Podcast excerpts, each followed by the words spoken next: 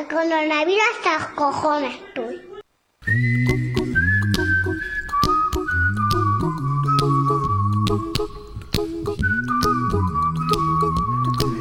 Pues sí, de coronavirus a todo cojones. ¿Y quién no está atado de coronavirus?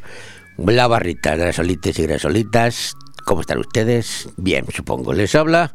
Hoy es 24 ya de enero, juego más al tiempo. 24 de enero, lunes. Y desde aquí, desde Finestra para el mundo, pues estoy con ustedes. Yo, Manuel Ángel Salplanelles, panzolo para los amigos y para los enemigos también. Vamos que no vamos, que estamos acabando de enero. La cuesta de enero, que más que una cuesta parece el Himalaya. Joder, lo que nos está costando subir. Madre mía, que me más chungo. Al que no se le rompe la lavadora, se le rompe el ordenador, como a mí. El caso es que todo viene junto, todo viene junto. Bueno, ya queda menos. Estamos a nada de febrero. Hoy estamos a, ¿a qué? A Día Internacional. Hoy, uh, hoy tenemos un montón de días internacionales, pero hay uno especialmente para muchos de nosotros, porque hoy es el Día del Periodista. Efectivamente, el 24 de enero se celebra el Día del Periodista aquí en España. ¿eh? Una fecha que pone de relieve la importante labor que desempeñamos los periodistas para la difusión de una prensa libre y responsable con el último objetivo de informar a la opinión pública. Bueno, sobre esto hay mucho que hablar, porque últimamente la verdad que hay la prensa está menos libre porque está más subvencionada y responsables, hay muchos responsables. Pero bueno, el Día del Periodista, ¿por qué se celebra el día hoy? Pues porque coincide hoy con el santo patrón de los periodistas y escritores, que es San Francisco de Sales, un destacado personaje que vivió entre los años 1567 y 1622. Señor de Sales, San Francisco de Sales, desde muy jovencito, se dedicó a evangelizar y con los años llegó a convertirse en obispo de Ginebra, ni más ni menos, ahí en, en Suiza, Ginebra. Fue un hombre de letras y de la comunicación, de ahí que sea nuestro patrón. Entre sus obras más importantes destacan Controversias, Tratado del Amor de Dios, sermones, cartas y conferencias espirituales. Después de su muerte, fue canonizado en el año 1665 y posteriormente el Papa Pío XI pues le nombró como el patrón de los periodistas y escritores por sus dotes comunicativas de las que había hecho gala en su vida. Por eso hoy tenemos, celebramos el día, aquí en España, el Día del Periodista. Y también tenemos un día internacional, en este caso de la educación, que se celebra hoy porque es una fecha que como todas estas fechas lo proclamó pues la ONU, la Organización de Naciones Unidas, que es la que hace estas cosas, se dedica a esto, porque otras cosas mmm, que, se, que, se tenía que dedicar se dedica menos. Pero en fin, no vamos a entrar ahora, estamos con estas cosas y no con las críticas políticas. Pero bueno, lo dicho. ¿Pero por qué es tan importante la educación? ¡Ay, la educación! En realidad la educación es la base, señores y señoras, de una sociedad justa, igualitaria y autosuficiente. La educación aumenta la productividad de las personas y como consecuencia el potencial del crecimiento económico. Hay quien se empeña ahora en no en educar, sino en deseducar. Pero ya me, estoy yendo otra vez, me estoy yendo otra vez, yendo, yendo, como decía que para el otro lado. Así que voy a dejarlo ahí. Hoy es el Día de Internacional de la Educación y también tenemos un día muy especial que antes no existía, pero el Día Internacional del Community Manager. Community Manager se celebra el cuarto lunes de enero, hoy, porque es una de las profesiones estas del Community Manager más novedosas y con más auge en el mercado digital y por supuesto empresarial. Quien no tiene hoy un Community Manager ¿eh? no es importante, ¿eh? te lo digo yo. Y aunque no lo parezca, es una tarea realmente difícil, ¿eh? donde se debe tener muchísimo cuidado de lo que se dice y cómo se interactúa con cada miembro de la comunidad. Todos los políticos, todos los partidos, eh, aparte de los gabinetes de prensa, pues ahora tienen un community manager, que es el que se dedica a llevar las redes sociales del partido o de la persona en cuestión. La demanda del community manager es tan abrumadora que solamente en España se espera que habrá entre 60.000 y 70.000 puestos de trabajo en los próximos tres años. Eso sin contar que cada día son malas exigencias del público en cuanto a su interacción en las redes sociales. O sea que es una nueva profesión, Community Manager, una nueva profesión. Y hoy tenemos un Día Mundial también de la Cultura Africana y Afrodescendiente, que se celebra hoy. También es una fecha para visualizar la influencia que ha tenido la cultura africana en el mundo, principalmente en el país del continente americano, donde durante años fueron enviados multitud de esclavos generando una mezcla cultural y un sincretismo único. Así que es lo que le digo, hoy también es el día este de la, de la cultura africana y afrodescendiente y tenemos también el Día Mundial de, estos mm, raros, el Día Mundial del Síndrome de Moebius, que es un, una enfermedad rara descubierta a finales del siglo XIX por el médico alemán Paul Julius Moebius, de ahí viene el nombre de Moebius. Consiste esta enfermedad en la parálisis congénita de los músculos faciales y falta de movimiento en los ojos, ocasionando, ocasionado por el desarrollo parcial de los nervios craneales 6 y 7, séptimo y séptimo. Incide también en otros nervios cerebrales que controlan funciones motoras, así como algunas malformaciones físicas de la lengua, quijada y otros cuerpos de otros miembros del cuerpo. O sea, como digo yo, una faena, ¿eh? esto del síndrome de Moebius, ¿qué le vamos a hacer? Pero bueno, y ya está, no tenemos más días, ¿les parece poco? Tenemos un montón de días hoy, ¿verdad? Y eso sí, tenemos también, como no, efemérides. Don't worry. ¿Y qué ha ocurrido en el mundo desde que el mundo es mundo? Pues hace 1945 años, nada, en el año 76, en Itálica, Itálica no es Italia, ¿eh? Itálica es, es aquí, se llamaba Itálica, Italia, Italia, pues aquí en España, Itálica es España. Nació Adriano, otro emperador romano, ¿eh? Fue emperador romano mm, de, en el año 117 al 138 y fue un gran filósofo muy estoico, muy epicúreo. Durante su reinado, el imperio romano alcanzó la mayor extensión territorial de su historia y en general pues fue un, un periodo de paz. Murió en, en Vallas, eso sí, ya esto ya en Italia, con 62 años de edad. ¿eh? Eh, Trajano, Adriano y Teodosio, que fueron los tres, los tres emperadores romanos españoles, Trajano, Adriano y Teodosio. Este es el del medio, todavía nos queda uno, eh, Teodosio, pero eso ya será cuando toque. Esto que les estoy contando a ustedes, el nacimiento de nuestro, de nuestro emperador romano, el Adriano, ocurrió hace nada, en el año 76, aquí en España. Y hace 465, en el 1556, en las proximidades del monte Ua, esto está en la provincia de Shenxi, en China, se produjo un terremoto horrible, horrible. Según narran las crónicas de entonces, murieron 830.000 personas. Muchas viviendas eh, de esta estaban en cuevas artificiales que, que con el movimiento se derrumbaron y dejaron enterró mucha gente. Por mucho tiempo fue la cifra más alta de víctimas en esta clase de catástrofes. 830.000 personas fallecieron. Y en 1848, con el anuncio del descubrimiento de oro a unas 100, unos 100 kilómetros al este de Shatterford, en California, comenzó lo que se conoció como la fiebre del oro. ¿Cuántas películas del oeste hemos, eh, se han hecho con respecto a esto, a la fiebre del oro de California, no? Claro, la fiebre del oro que atrajo a miles de personas y llevó el desorden y la muerte por la disputa de terreno donde pudiera hallarse este preciado metal. ¿Cuántas películas no hay de esto de la fiebre del oro? A mí es que me encanta la película del oeste. Bueno, pues eh, hoy fue cuando se descubrió eh, el oro en California, en el año 1848. Y en 1935 la cervecera alemana Kreger sacó al mercado la lata de cerveza bajo el nombre de Finesberg. La lata de cerveza, porque hasta ahora, hasta entonces, todos los inventos de envasar la cerveza en lata pues terminaron en fracaso. Pero este no. El éxito fue tal que rápidamente se extendió su uso también en Europa.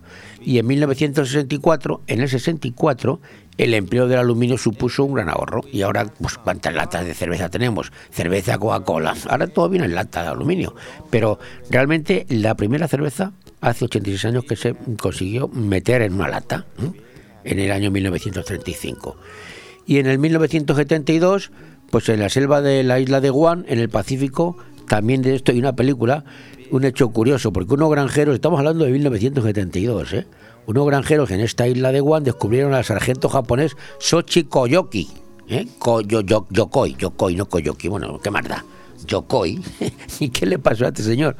Porque este señor había permanecido escondido en la selva de la isla durante 27 años y no quiso saber o no supo que la Segunda Guerra Mundial había terminado. Estuvo 27 años viviendo el Guan este, eh, el Soyoki, en la isla de, de Guan. Porque la isla de Guan esta fue atacada y conquistada por los japoneses en la Segunda Guerra Mundial en el 1941. Tres años más tarde, el ejército norteamericano recuperó la isla. Y el sargento Yokoi, cuando vio a los americanos, dijo, ¡uh! Me voy. Y se escondió. Y prefirió ocultarse en la espesura en lugar de entregarse al ejército enemigo, a los yanquis. Y dijo, yo me... Bueno, pues estuvo el bueno del sargento Yokoi 27 años escondido.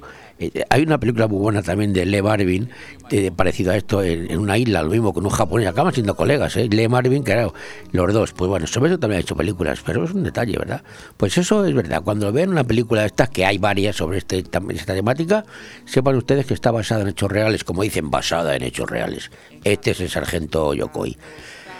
Lo último que les cuento ya, venga, que me esté haciendo pesado. Hace 44 años, en el 1977, de esto me acuerdo perfectamente porque fue una fue un mazazo, porque en plena transición española, estamos hablando del 77, pistoleros de extrema derecha, vinculados a Falange y a Fuerza Nueva y al sindicalismo vertical, asesinaron a sangre fría a cuatro abogados laboralistas y un sindicalista en un despacho de la calle Atocha, en Madrid, y causaron graves heridas a otros cuatro. Lo recuerdo perfecta, bueno, lo que les puedo decir que Carmena, la que luego fue, la, Carmena que fue, presidente, que fue presidenta, digo, alcaldesa de Madrid, eh, trabajaba en este despacho de abogados y se libró ese día ella porque se retrasó o, tuvo alguna cosa que hacer o se fue, pero el caso es que era el despacho donde trabajaba Carmena. En ese momento ella no estaba y se salvó. Yo pasé por ahí ese mismo día porque yo trabajaba en el diario Polo que está justo en la calle Huertas, justo detrás. Y me, acuerdo perfectamente cuando ocurrió esto porque fuimos todos corriendo a ver qué había ocurrido. Pues hoy es el aniversario de hace 44 años de la matanza de los abogados laboralistas de Atocha. Hay un monumento en la puerta de en la plaza en Alonso Martínez, hay un monumento sobre sobre este este hecho que estoy comentando hoy. Don't worry, be happy. Radio 4G Benidorm, tu radio en la Marina Baja. Pero creo que entre todos tenemos que hacer la pedagogía de que la luz no la pagamos todos los días, la pagamos al mes o la pagamos cada trimestre. Tiene dos huevos así de grande. El festival ya tiene canción representante, Esperando en la Cava. Quedamos en vernos en la Cava aragonesa. Mire la hora y ya te estaba retrasando. No corras, no tengas prisa, ven tranquila yo voy picando, yo voy picando, yo voy picando. La Cava Aragonesa, más de cuatro décadas siendo una referencia gastronómica en el corazón de Benidorm. La Cava Aragonesa, una institución en la ciudad gracias a ti. Descubre Finestrat. Entre las calles de su casco antiguo, descubre los rincones más bonitos de la Costa Blanca. Descubre un pueblo con encanto. En el Puig Campana, descubre senderos que aguardan tus pasos. Y en su playa, descubre la mirada azul del Mediterráneo. Descubre Finestrat. Lo tiene todo. Conecta con la naturaleza en un entorno único rodeado de paz y tranquilidad y comiendo unos calzots en el Camping Fons del Algar. Calzots salsa romesco, fuente de carne a la brasa con patatas, pan con tomate y ajo, naranjas del Algar. Reservas en fonsdelalgar.com y al 608 742 571. Badabadum, badum, badum, badum, badero, que es aquello que reluce en lo alto del castillo. Es un cartel de rojiza que me está vendiendo el piso. Badabadum, badum. Badum, badum, badero. Grupo Rojiza, Inmobiliaria, Gestoría Inmobiliaria, Seguros, Administración de Fincas y Servicios y Suministros para el Hogar. Rojiza, tu centro global del hogar. www.gruporojiza.com de todo un poco. Programa patrocinado por Hotel Don Pancho, Fomento de Construcciones y Contratas, Exterior Plus y Actúa, Servicios y Medio Ambiente.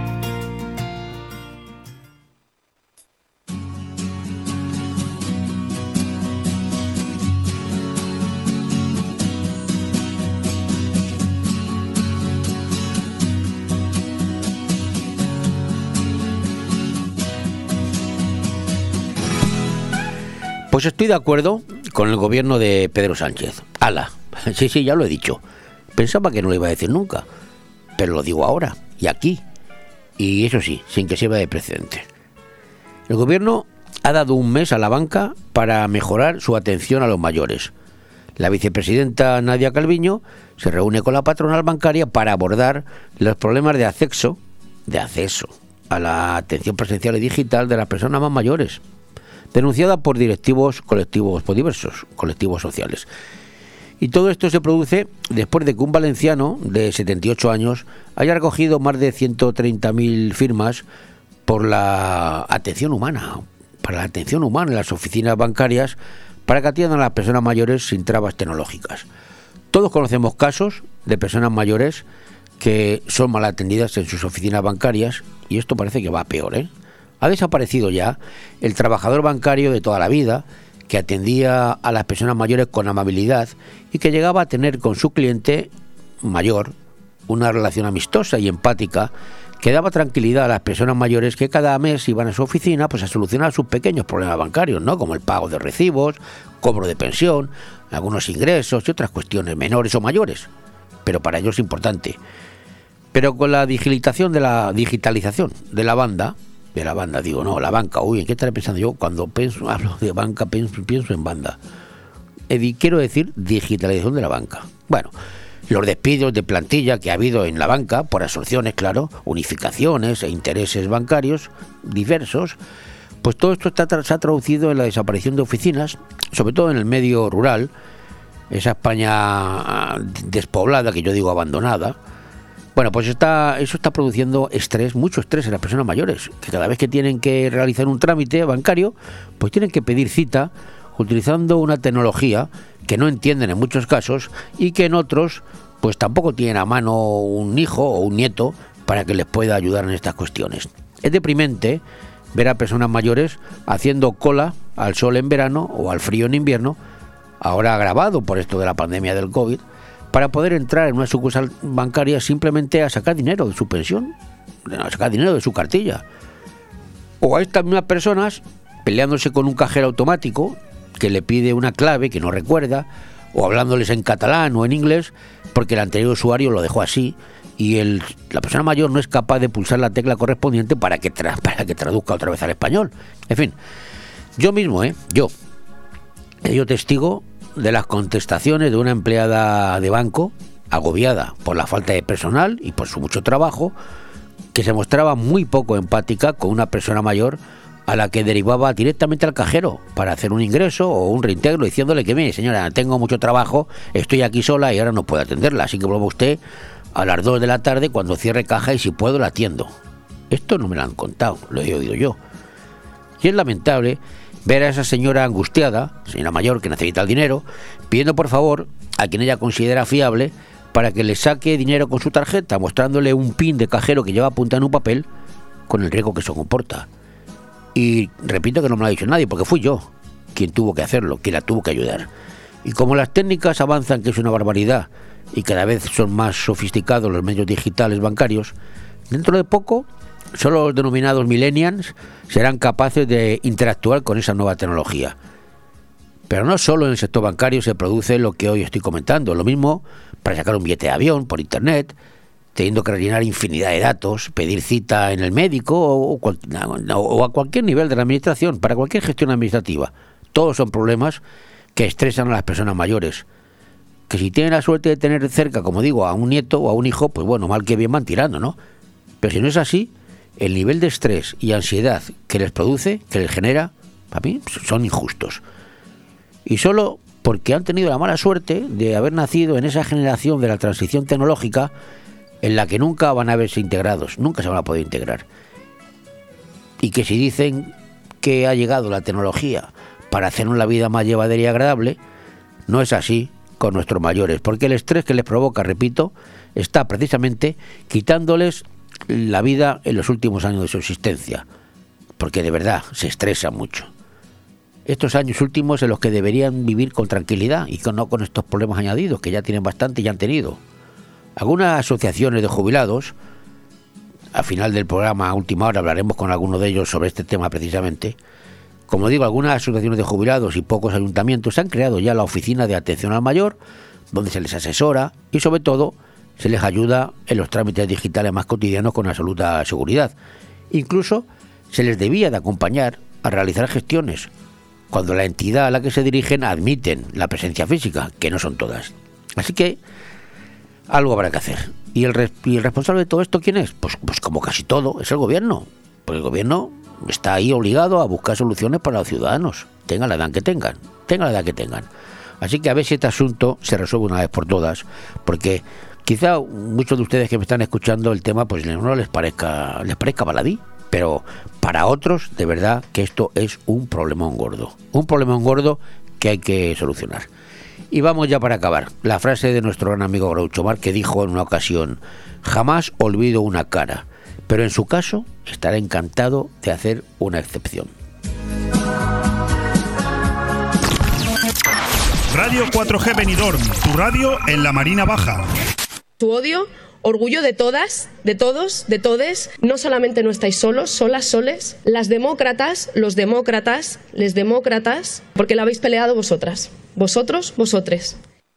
Es hora de renovar tu cocina, o mejor, renovar los electrodomésticos de tu cocina. Ven a Milar Fotocine Granada y equípala con las mejores marcas en electrodomésticos. Hará tu vida más fácil y además ahorras tiempo y mucho dinero. 50 años dando calidad, precio y servicio. Estamos en Avenida Los Almendros 20 y en calle Garita número 12 de Benidorm, con una hora de parking gratis. Los electrodomésticos de mi cocina, sí, en Milar Fotocine Granada. Madurez, tradición, tendencia y modernidad. Hablamos del restaurante Juan Abril, la cocina española de siempre. Restaurante Juan Abril. Arroz seco, meloso, caldoso, de pescado, de carne, con verdura, con bogavante, caldero de pescado, las mejores carnes y sus guisados caseros de toda la vida. En Altea, Passeig del Mediterráneo 14. Reservas al 96 584 37 22, porque nuestra casa es su casa. Solo el Grupo Galera puede, tras 40 años de actividad, ser el de siempre y a la vez renovarse para ofrecer nuevas sensaciones. Porque Galeras por Café en Avenida Jaime I de Benidorm no entiende de modas y se renueva con el paso del tiempo. Son nuevas sensaciones en tu galera de siempre. Descúbrelas en grupogalera.com o en Facebook e Instagram. Galera Sport Café, tu punto de encuentro en Avenida Jaime I y en Avenida Benierda. Cariño, ¿te imaginas un lugar para desayunar, comer o cenar en un precioso restaurante italiano y junto al mar? Claro, y elegir un fantástico cóctel al atardecer. Mamá, papá, y comernos un helado riquísimo. Mmm, ¡Qué rico! Para aquellos que lo quieren todo, Pinocchio, un lugar fantástico para disfrutar de buenísima comida italiana, una variedad infinita de cócteles de ensueño y helados artesanos. Pinocchio es más que un restaurante y lo puedes disfrutar entre amigos o en familia. En Playa de Levante, junto al Heartbreak. Pinocchio, el vero gusto italiano. De todo un poco. Programa patrocinado por Hotel Don Pancho, Fomento de Construcciones y Contratas, Exterior Plus y Actúa, Servicios y Medio Ambiente. Bueno, vamos con los titulares de las noticias más importantes que se han producido, se están produciendo y se van a producir. Y empezamos, lógicamente, con el conflicto en la frontera de los rusos, Rusia con Ucrania. Estados Unidos ordena la salida de las familias de los diplomáticos estadounidenses en Ucrania. Y esto ya pinta mal, ¿eh? porque cuando una embajada empieza a retirar a las familias y luego al personal y se queda solamente el embajador y el oficial de comunicaciones, y lo digo porque esto lo he vivido yo en directo, la cosa es que pinta mal. Por su parte, Ucrania tilda de prematura, ¿eh? entre comillas, y excesiva la decisión de Estados Unidos a sacar a las familias de los diplomáticos del país. Y es que, repito, esto es un síntoma. ¿eh? La salida de personal civil y familiares es un síntoma de que la cosa pinta mal. Y con más de lo mismo, el Reino Unido también empieza a retirar a parte del personal de su embajada en Kiev ante la creciente amenaza de Rusia. Personal eh, menos importante pues son administrativos y se queda lo dicho reducido a los diplomáticos 2 y a las comunicaciones. Es lo que ocurre en estos casos. Y seguimos con lo mismo, porque los independentistas, los independentistas nuestros, que tenemos unos cuantos, piden que también Robles ofrezca aplicaciones, eh, explicaciones en el Congreso por la crisis de Ucrania. Y el ministro de Exteriores Álvarez defiende la diplomacia y el diálogo para resolver la tensión con Rusia, que es como debe ser. Hablar, hablar y hablar y negociar. Aunque negociar con alguien que no quiere negociar es muy complicado, ¿eh? pero bueno, en eso estamos. El gobierno, el nuestro, presentará en 10 días una red de centros de teletrabajo en zonas en riesgo de despoblación. La España abandonada, que digo yo, vaciada, que dicen otros. El informe del Consejo General del Poder Judicial de la Ley de Vivienda advierte al Gobierno de que la competencia es de las comunidades autónomas. Noticia curiosa, el Consejo de Ministros aprobará mañana la subida de las pensiones para el 2022. Y digo curioso porque mañana es mañana, pero hoy ya han cobrado muchos pensionistas la subida y que no está aprobada. Cosas que pasan. Pero bueno, mañana la aprueban.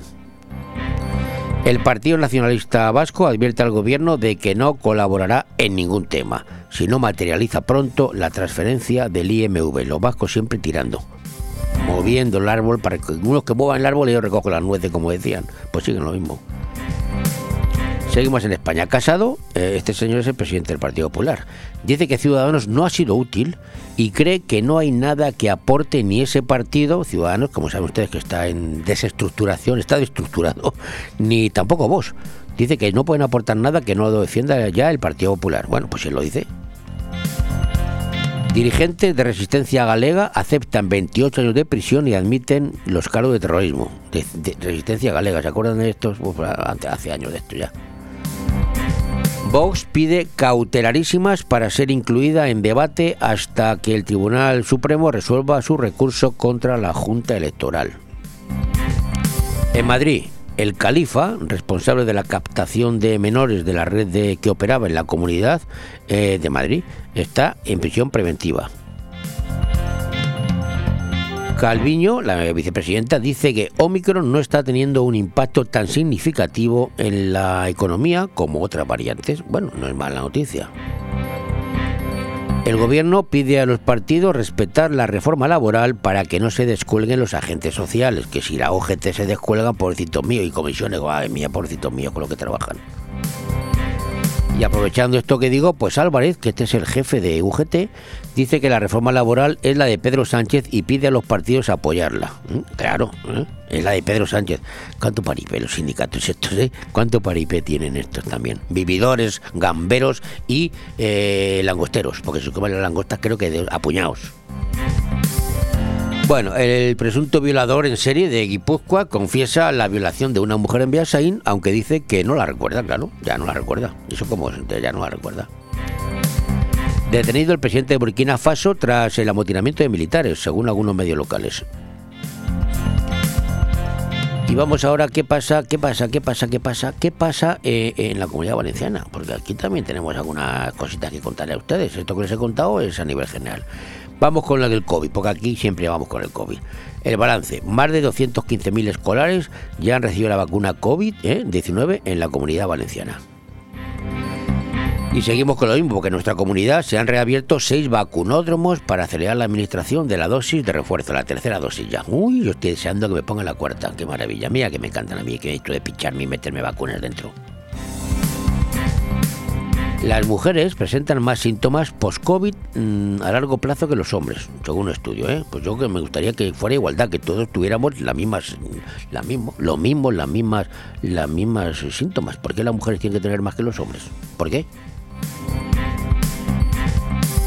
Bueno, pues fallecido otro de los ancianos heridos en el incendio de la residencia de Moncada, ¿eh? Mala noticia. Se ha arrestado en Santa Pola un prófugo belga acusado de pornografía infantil y agresión sexual a una niña de 13 años.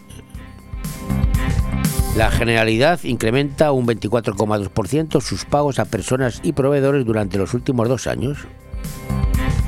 Han detenido un hombre tras cometer ocho robos y tres hurtos en comercios de Paterna en una semana.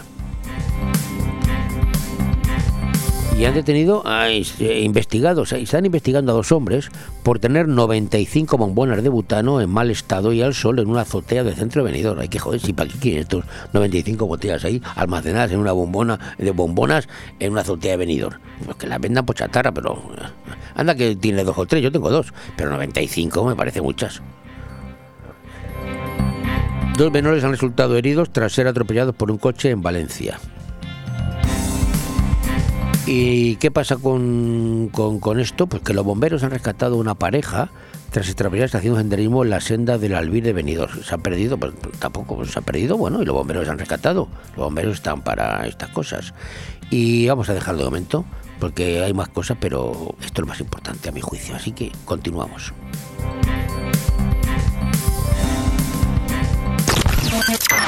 Radio 4G Benidorm, tu radio en la Marina Baja.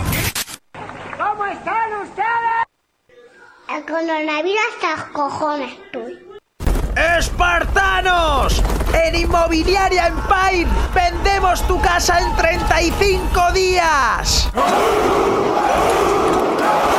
Hola, soy Miguel Risque, gerente de Grupo Inmobiliario Empire. En Grupo Inmobiliario Empire tenemos más de 5.000 clientes compradores y contamos con las 5 estrellas en Google, que nadie puede decir lo mismo. Encuéntranos en Avenida Los Almendros 9 y en www.inmoempire.com y en el teléfono 966 10 66 19. Empire hace sus sueños realidad. Restaurante Club Náutico Marina Greenwich. En enero no te pierdas antes de irnos de vacaciones nuestros deliciosos menús elaborados por el chef Alberto Durá para las noches de viernes y sábados. Croqueta de merluza con romesco de piquillos y quinchi o degustación de salazones alicantinos caseros. Y para el mediodía de sábado y domingo, el fantástico menú de caldero. Infórmate y haz tu reserva llamando al 673 75 89 17. Restaurante Club Náutico Marina Greenwich en el puerto deportivo Campomanes. Altea. ¿Te gusta llegar a tiempo a tu destino? ¿Volver a casa tan cómodo y seguro como si fueras tú mismo el que conduces? Radio Taxi Benidorm. El mejor servicio a tu entera disposición. Descárgate nuestra aplicación Pide Taxi para el móvil y solicita un taxi de la manera más fácil. Visita nuestra web radiotaxibenidorm.com. Radio Taxi Benidorm 96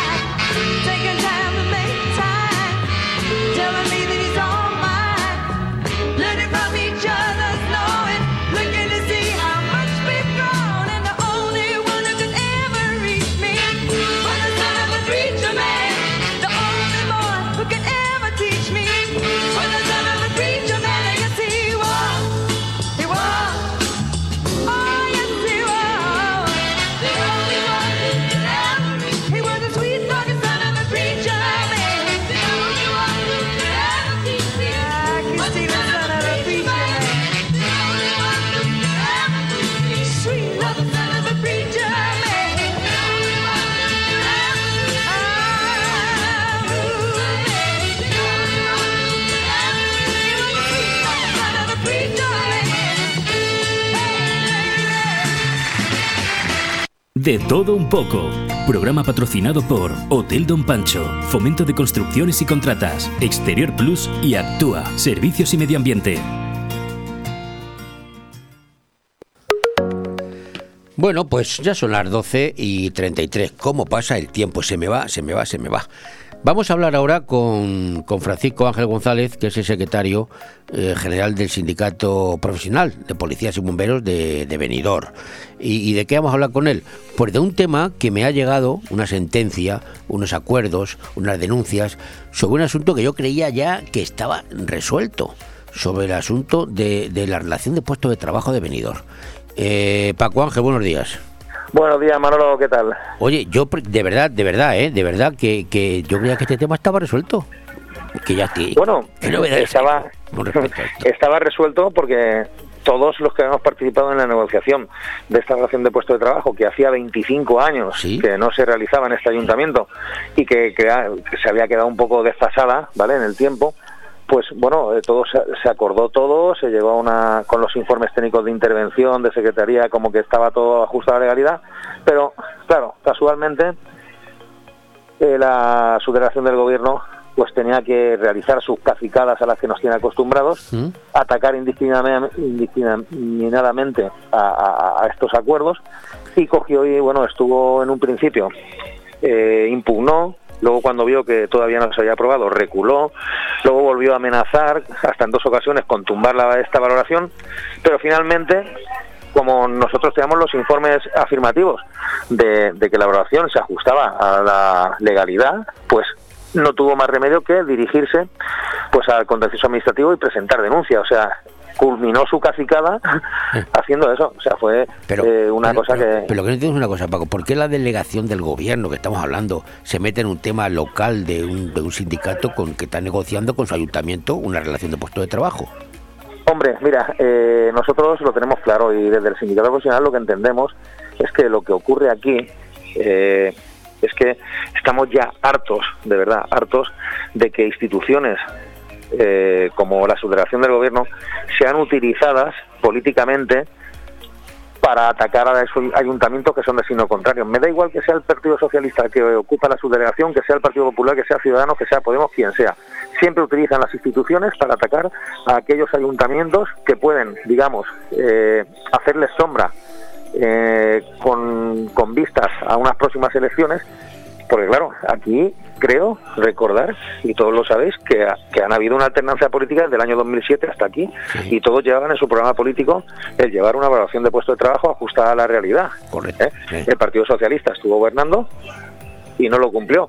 Ahora ha venido el Partido Popular, lleva dos legislaturas gobernando y bueno, eh, también nos ha costado, pero finalmente pues ha cumplido su promesa y llevó al Pleno una evaluación de puesto de trabajo que bueno, eh, terminaba de momento con los agravios y las discriminaciones salariales que habían, porque había pasado mucho tiempo y nos habíamos quedado ahí, pues claro, congelados, ¿no? Eh, por decirlo de alguna forma. Pero claro, a nosotros lo que nos, nos molesta que después de haber negociado durante mucho tiempo todo esto, después de que ya no solamente nos hayamos encontrado eh, bloqueos y, y otra serie de, de actuaciones eh, maliciosas por parte de algunos eh, partidos políticos que querían bloquear esta valoración.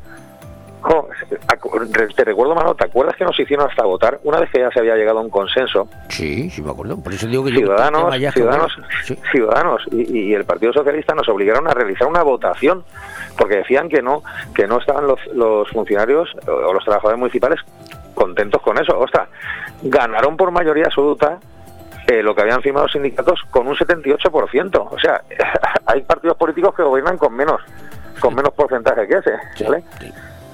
Todo esto se llevó y es cuando ataca, cuando empieza ya a atacar. Nosotros estábamos viendo que esto eh, era un, pues es una cacicada, como te está diciendo, sin precedentes.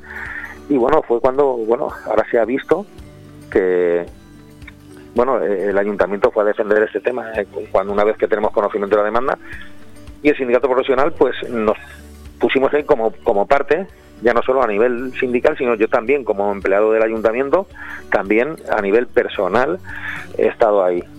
Bueno, Y bueno, ahora, ahora nos el ha dado tema- la razón. No, pero ahora ya el- el- la delegación de gobierno ha perdido, ah, tiene que recular o cómo está el tema, porque Claro, ha perdido. Le da plazo como como un juez no tenía otra forma. O sea, eh, la justicia te- te- les ha condenado a que paguen costas incluso, que han perdido.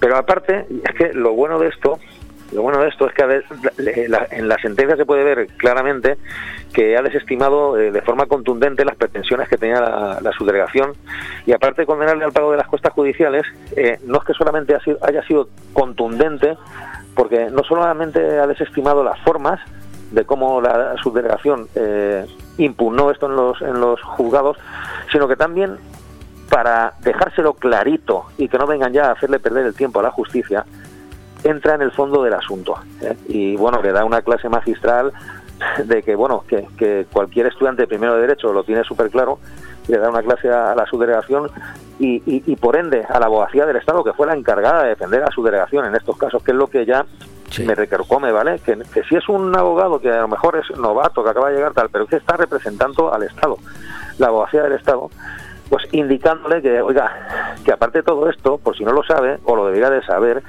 existe jurisprudencia ya no solo del Tribunal Superior de Justicia de la Comunidad Valenciana, sino también del Tribunal de Justicia del Tribunal Supremo sobre este asunto. ¿eh? Les indica claramente que, que lo que tenían que haber hecho es haber recurrido el presupuesto municipal general del ayuntamiento y no la partida presupuestaria destinada a la elaboración de puesto de trabajo, ¿vale? Para Pero, que me Paco Ángel, entiendas. para, para el que nos esté escuchando y no esté dentro del ayuntamiento y no conozca el tema, esto una vez resuelto, una vez que los tribunales dan la razón a, a vosotros, a vosotros de alguna manera, al sindicato, y, y- y se lo quita a, a ese boicot, vamos a llamarlo así, entre comillas, de la delegación del gobierno, ¿eso en qué se traduce, en qué afecta a los trabajadores directamente ya, desde ya? ¿En qué les afecta? Pues nada. En positivo, claro. Claro, pues en positivo es que es la evaluación de puesto de trabajo. Eh, bueno, eh, con, con muy buen acierto, el equipo de gobierno, que fue el que llevó la evaluación de puesto de trabajo al Pleno y se aprobó, eh, lo aplicó. Pero hubo una cosa, no sé si recordarás que eh, la evaluación de puesto de trabajo se aprobó el 30 de diciembre, en el Pleno del 30 de diciembre del 2020, pero con motivo de bueno del tema de la pandemia que había muchos ciudadanos aquí que lo estaban pasando mal, empresarios, etcétera. El ayuntamiento tenía que destinar una serie de ayudas, etcétera. Pues nosotros creímos que no era el momento oportuno pues para coger y decir que aquí se tenían que digamos el regularizar el incremento, ¿vale? Entonces dijimos que en vez de en enero, pues que lo hiciésemos en septiembre. ¿vale? Que incluso el Partido Socialista, fíjate hasta dónde llega eh, la hipocresía, el Partido Socialista presentó una enmienda para que no, no, no, no, que se aplique ya desde enero, cuando por detrás estaba haciéndonos votar, estaba diciendo a la subdelegación que nos, nos impugnara el acuerdo, etcétera. Pero bueno, esto es política y al final, pues bueno, se les ve el plumero y, y aquí está eh, lo que ocurre siempre. Y entonces, eh, en septiembre se aplicó y hemos estado cobrando desde septiembre todos los empleados públicos ese incremento. ¿vale? ¿Qué pasa? Que nos, hemos- nos arriesgamos eh, digamos, porque a lo mejor nos teníamos que haber esperado a que la justicia pues diera el paso, pero pero eh, eh, se decidió pues nada aplicarlo y bueno y defendernos en los tribunales porque sabíamos que era justo y ajustado a la legalidad. Al haber ganado pues la la evaluación ya no no puede ser impugnada. ¿Ya es efectiva? Ha quedado claro, claro, es efectiva, pero ha quedado claro, ha quedado claro que bueno la, la subdelegación del gobierno eh, no ha actuado como tenía que, que, actuar. Eh, a todas luces la justicia lo que ha condenado es lo que entendemos, como te he dicho, una cacicada, una cacicada sectaria y maliciosa de la subdelegación del gobierno por impugnar y denunciar en los juzgados un hecho donde sabía perfectamente que existía jurisprudencia en contra del Tribunal Supremo y del Tribunal Superior de Justicia de la Comunidad Valenciana y es por lo que nosotros lo único que nos queda es, primero, decirle a la subdelegada del gobierno, en estos momentos, doña Araceli Poblador Pacheco, a que las costas judiciales que han provocado y a las que ha sido condenada la subdelegación las pague ella de su bolsillo y no de, de las arcas municipales, que las pague ella, porque es, es ella la que ha consentido que, que vengan aquí a molestar a un ayuntamiento ¿eh? y a- que, que- que lo estaba haciendo todo legalmente y así lo ha dicho la justicia.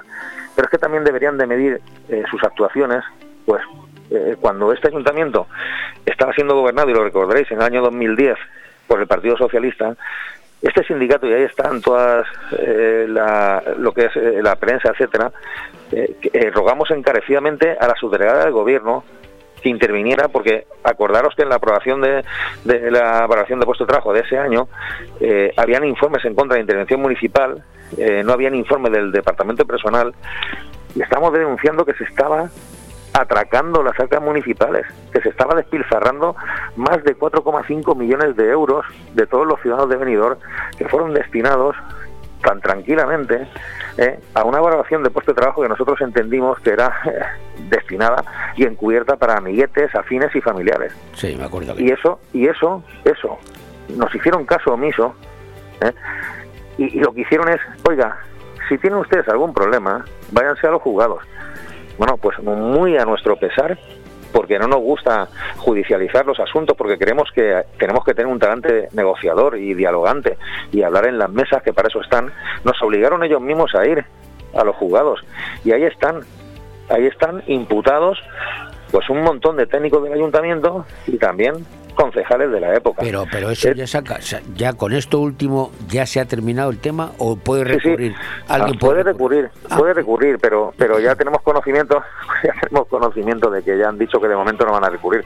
Pero lógicamente sería, eh, digamos, una temeridad judicial, que se llama una temeridad procesal, el recurrir cuando ya le está diciendo su señoría que, oiga, conocen ustedes perfectamente que existe jurisprudencia tanto eh, de la Comunidad Valenciana como del Tribunal Supremo que les dice que ustedes lo que tenían que, lo que tenían que haber recurrido es una cosa y han recurrido otra. Se han equivocado, lo han hecho mal.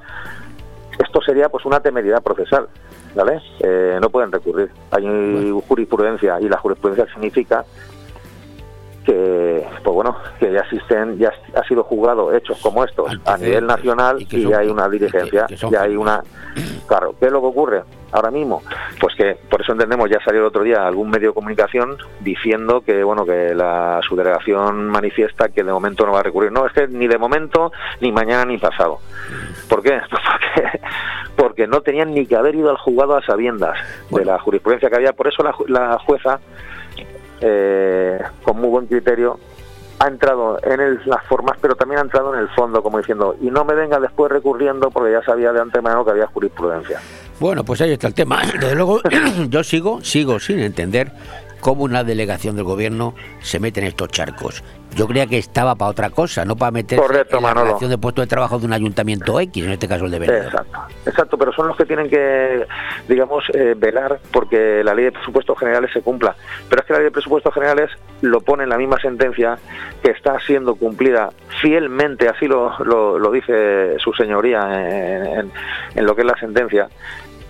Y es lo que a nosotros nos sabe mal que cuando aquí estaba gobernando otro partido, otro signo político, fuimos a la subdelegación a decirles, oiga, que están aquí despilfarrando 4,5 millones de la, ley de presupuestos generales, que se lo están saltando la ley, y hicieron caso omiso, ¿vale? Entonces, esa doble vara de medir de la subdelegación, eh, es decir, lo que estábamos diciendo antes, el uso de las instituciones de forma burlesca para burlarse de los ciudadanos, pues no nos parece bien. Entonces, por eso les decimos que tengan sentido común a la hora de tomar decisiones con ayuntamientos de signo contrario, que están para otra cosa, como tú muy bien dices, Manolo. Están Bueno, para defender pues- los intereses Pues de Francisco todos, Ángel no de unos González, pocos. eh, secretario del sindicato profesional de Policía Local y Bomberos. Muchísimas gracias por esta información y a ver si, si acabamos ya con esta historia, que ya, bueno, al final, Exacto. eh, A ver si acabamos con esta historia y nos ponemos todos a trabajar, que tenemos que levantar venidor, que el turismo vuelva y que tenga trabajo y tengamos trabajo para todos. Y te lo digo de verdad, ¿eh? yo pensaba que este tema estaba. Cuando me enteré el otro día de que esto todavía estaba dando vuelta, me llegó una sorpresa. Pero en fin, más vale tarde que nunca. Así es. Muchas la gracias, política. Paco Baja, un saludo. Muchísimas gracias a vosotros. Gracias. Hasta luego.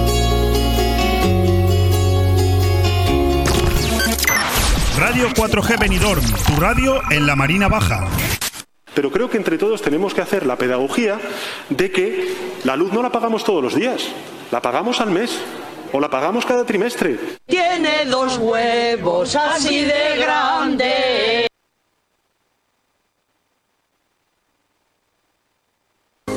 ¿Buscas el lugar perfecto para relajarte y disfrutar de la mejor gastronomía? El acogedor restaurante del Hotel Don Pancho ofrece el buffet más reconocido de Benidorm. Nuestra exquisita cocina incorpora las mejores recetas mediterráneas, así como una innovadora y creativa cocina internacional.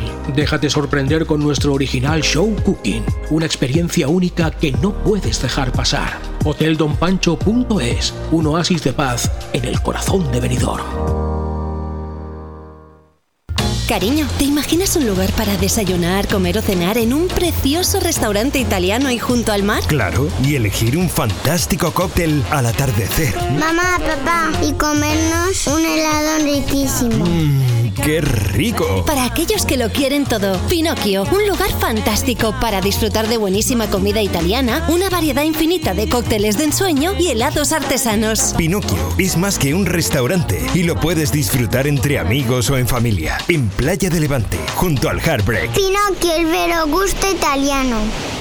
Si usted está pensando en comprar o en vender su vivienda, no lo dude. Inmobiliaria Costa 3. Somos su mejor opción. Afincada en el Albir, somos los mayores especialistas de la comarca en la comercialización de viviendas tanto de obra nueva como de segunda mano. Más información en el 616 66 24 64 y en las webs www.costa3.com y .es. guardia civil de tráfico que adelanta un coche y le hace luces y le hace señales para que pare en el arcén. Total, el coche para en el arcén, se baja uno de los guardias civiles, se va para el conductor. Baje usted, por favor, la ventanilla, usted el favor.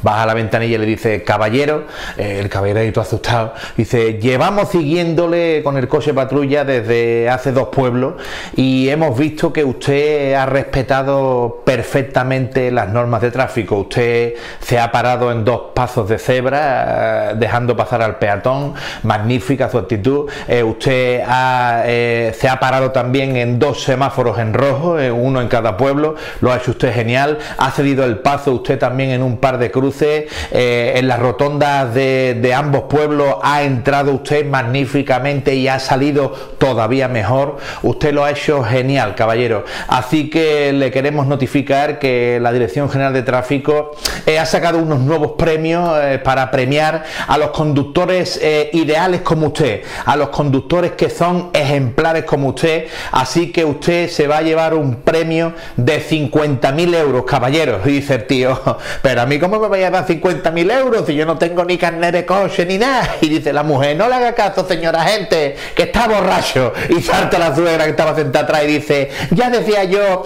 que con este coche robado no íbamos a llegar nosotros muy lejos.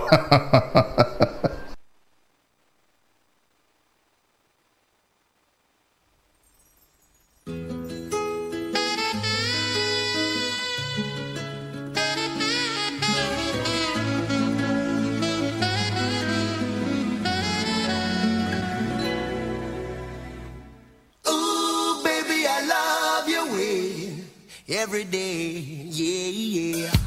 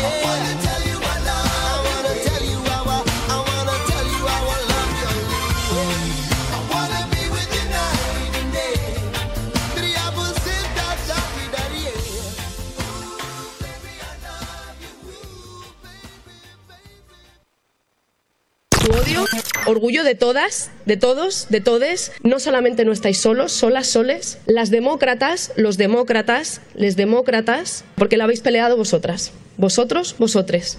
En Clínica Dental La Higuera seguimos ofreciendo los mejores tratamientos personalizados para tu salud y estética dental. Seguimos teniendo la mejor odontología preventiva e infantil, ortodoncia, implantología, estética dental. Seguimos mejorando y por eso lo hacemos desde nuestras nuevas y mejoradas instalaciones en la calle Venus, esquina con Tomás Ortuño de Benidorm y en el teléfono 96688 9858. Clínica Dental La Higuera, tus dentistas de confianza.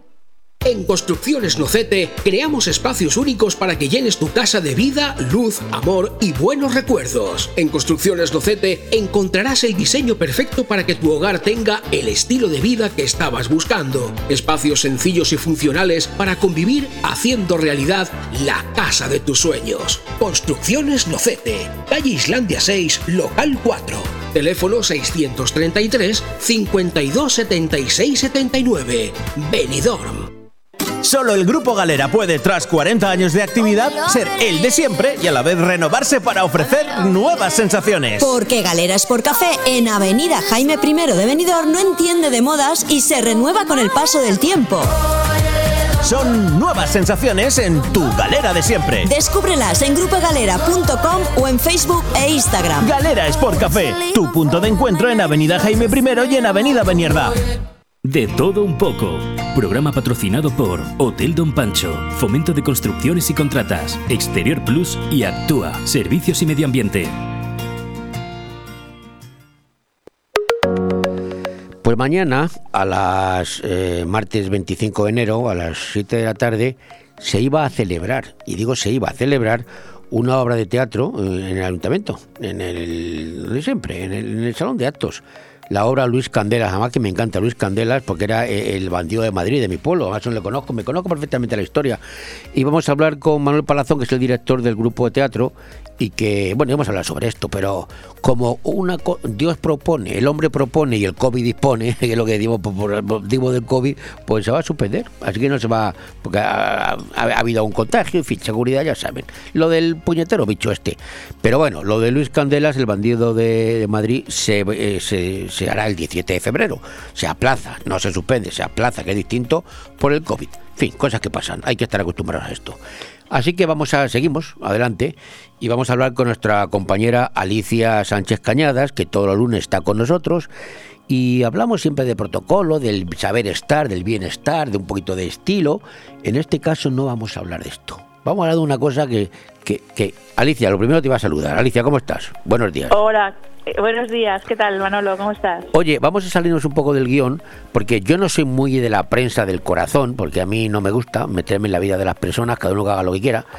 Pero en esta ocasión, el tema este de Urdangarín que está dando para mucho. Sobre todo porque Urdangarín no es un exjugador de, balo- de balonmano, que lo es y no es quien es. De la familia real ha sido.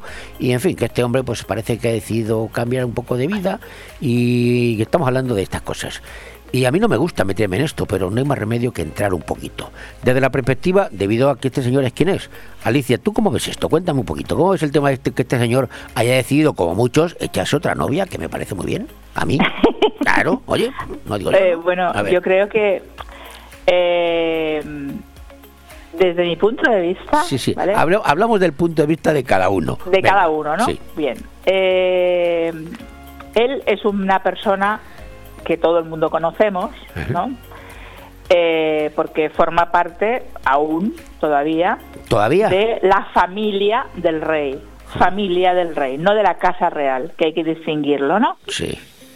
O sea, la familia, la, la, eh, la familia real, pues son las hermanas del rey, eh, los hijos de las hermanas del rey. Sí, lo que tiene una, eh, una, una relación de sangre, por decirlo de alguna manera, ¿no? Exacto. En cambio, la familia real simplemente Los añadidos. Desde, la- desde que el rey eh, es rey, desde que Felipe VI es rey, o sea, desde el día 19 de junio del 2014, ¿no?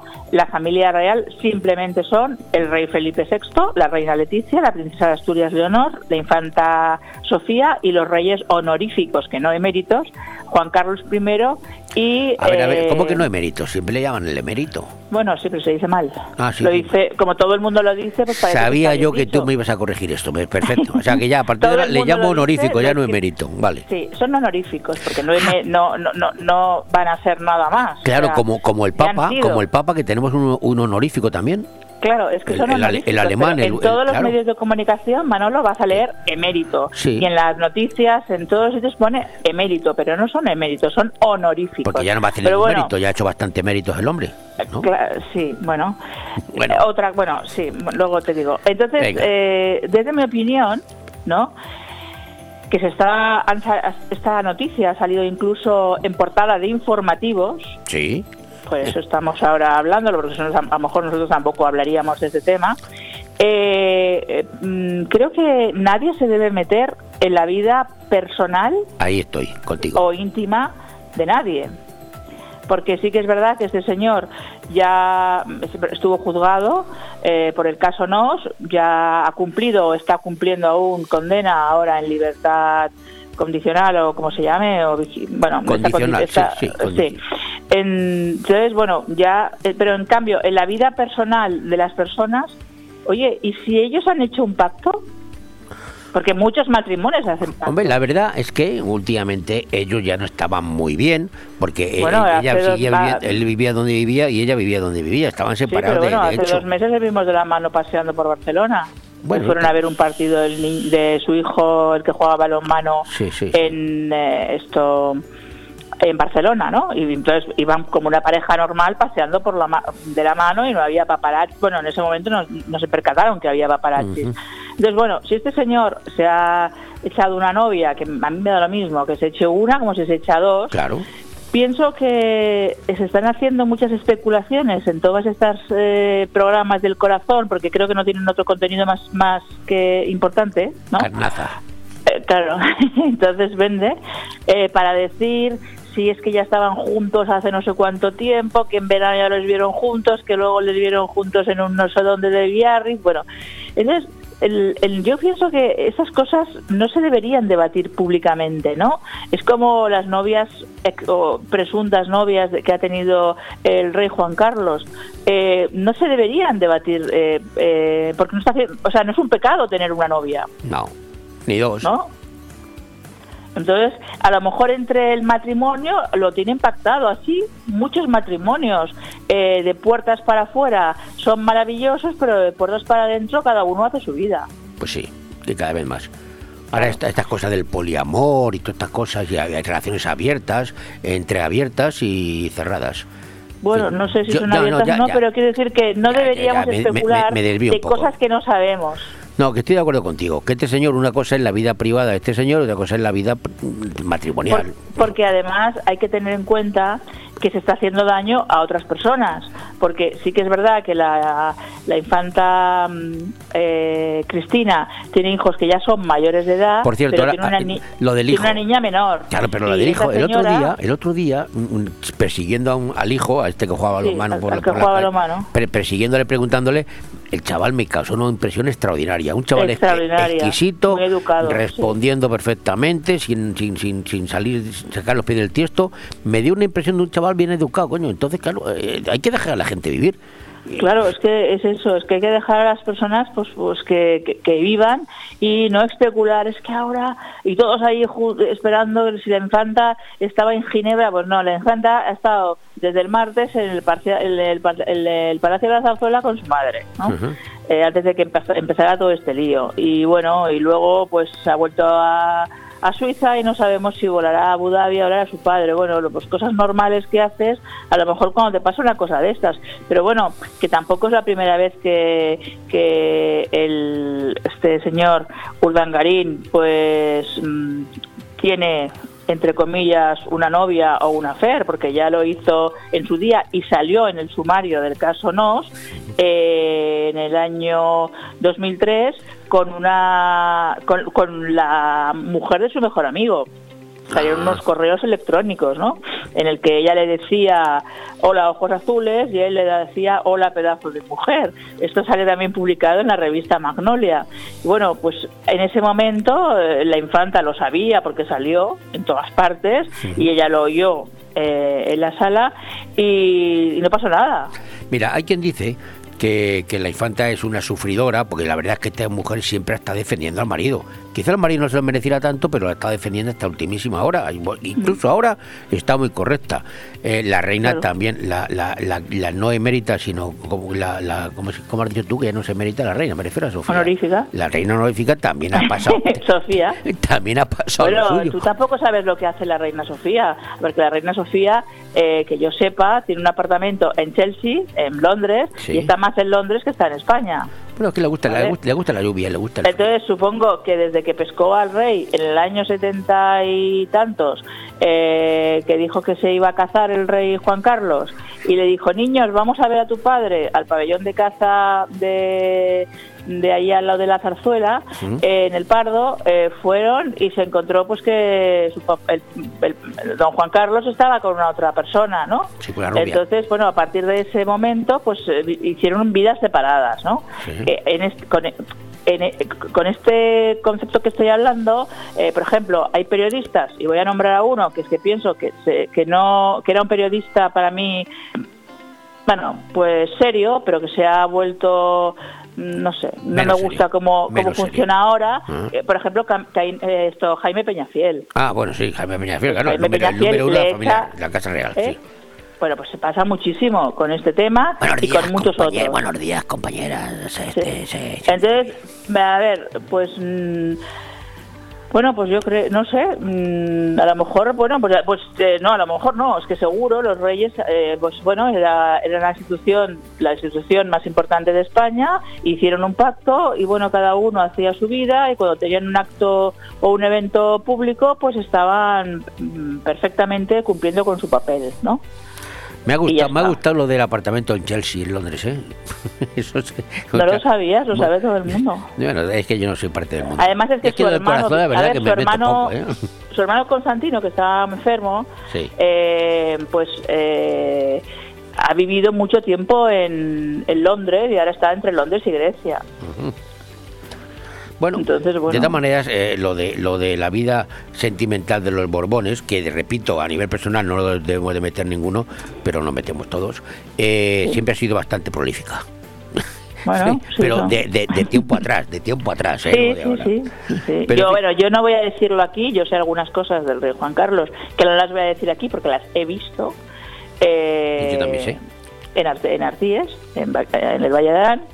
Eh, pero bueno, es que yo pienso que en la vida personal de cada persona, o sea, si yo, por ejemplo, me echo un novio, eh, no, no, no va a ser trascendente porque no soy una persona famosa, pero es que creo que nadie se debería meter en esas cosas.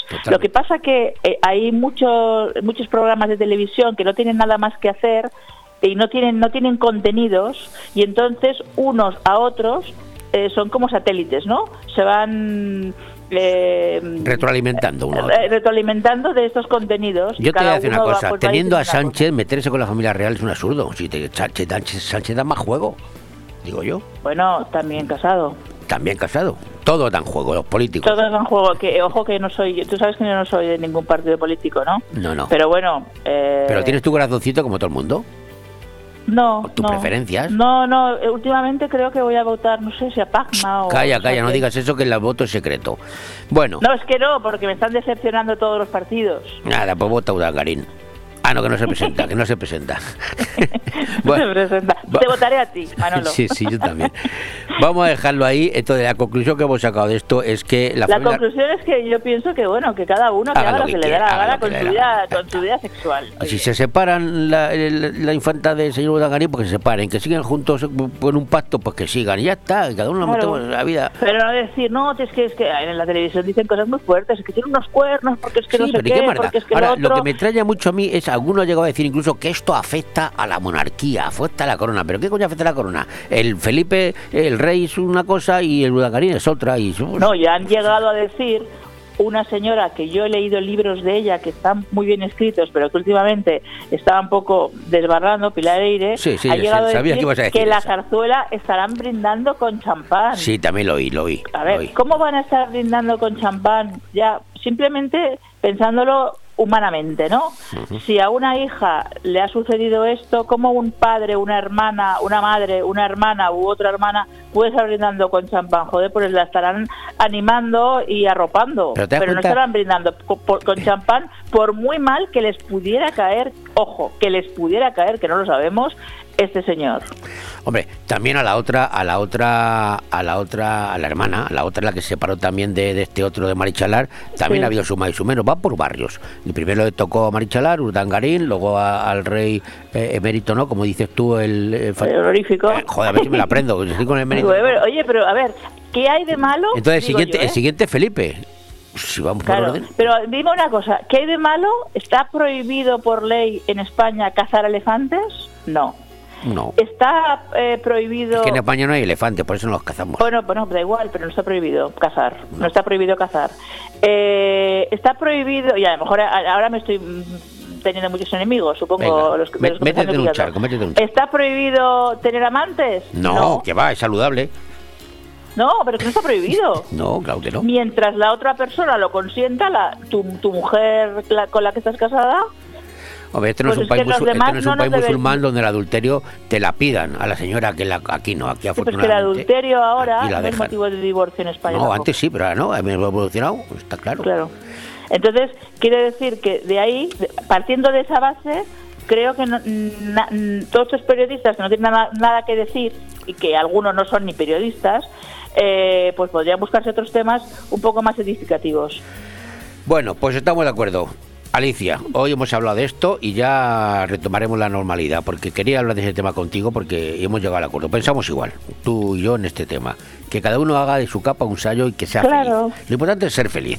Lo importante es ser feliz y no pensar en lo que hacen los demás. Hay que es hacer lo- más el amor y menos la guerra. ¿eh? Exactamente. estoy yo. más el amor y menos la guerra. Con ese, con esa de los hippies, de cuando yo era hippie, que ya no lo soy. No es verdad eso, ¿eh? Claro, ese, ese era el lema. Hace el amor, no la guerra. Y con un Claro. canuto y ya está, después mejor. Hala. Bueno, te dejo que me estoy, estoy rapando ya, me estoy derrapando. Un beso muy grande, Manolo. hasta luego. Que tengas una feliz semana. Hasta luego.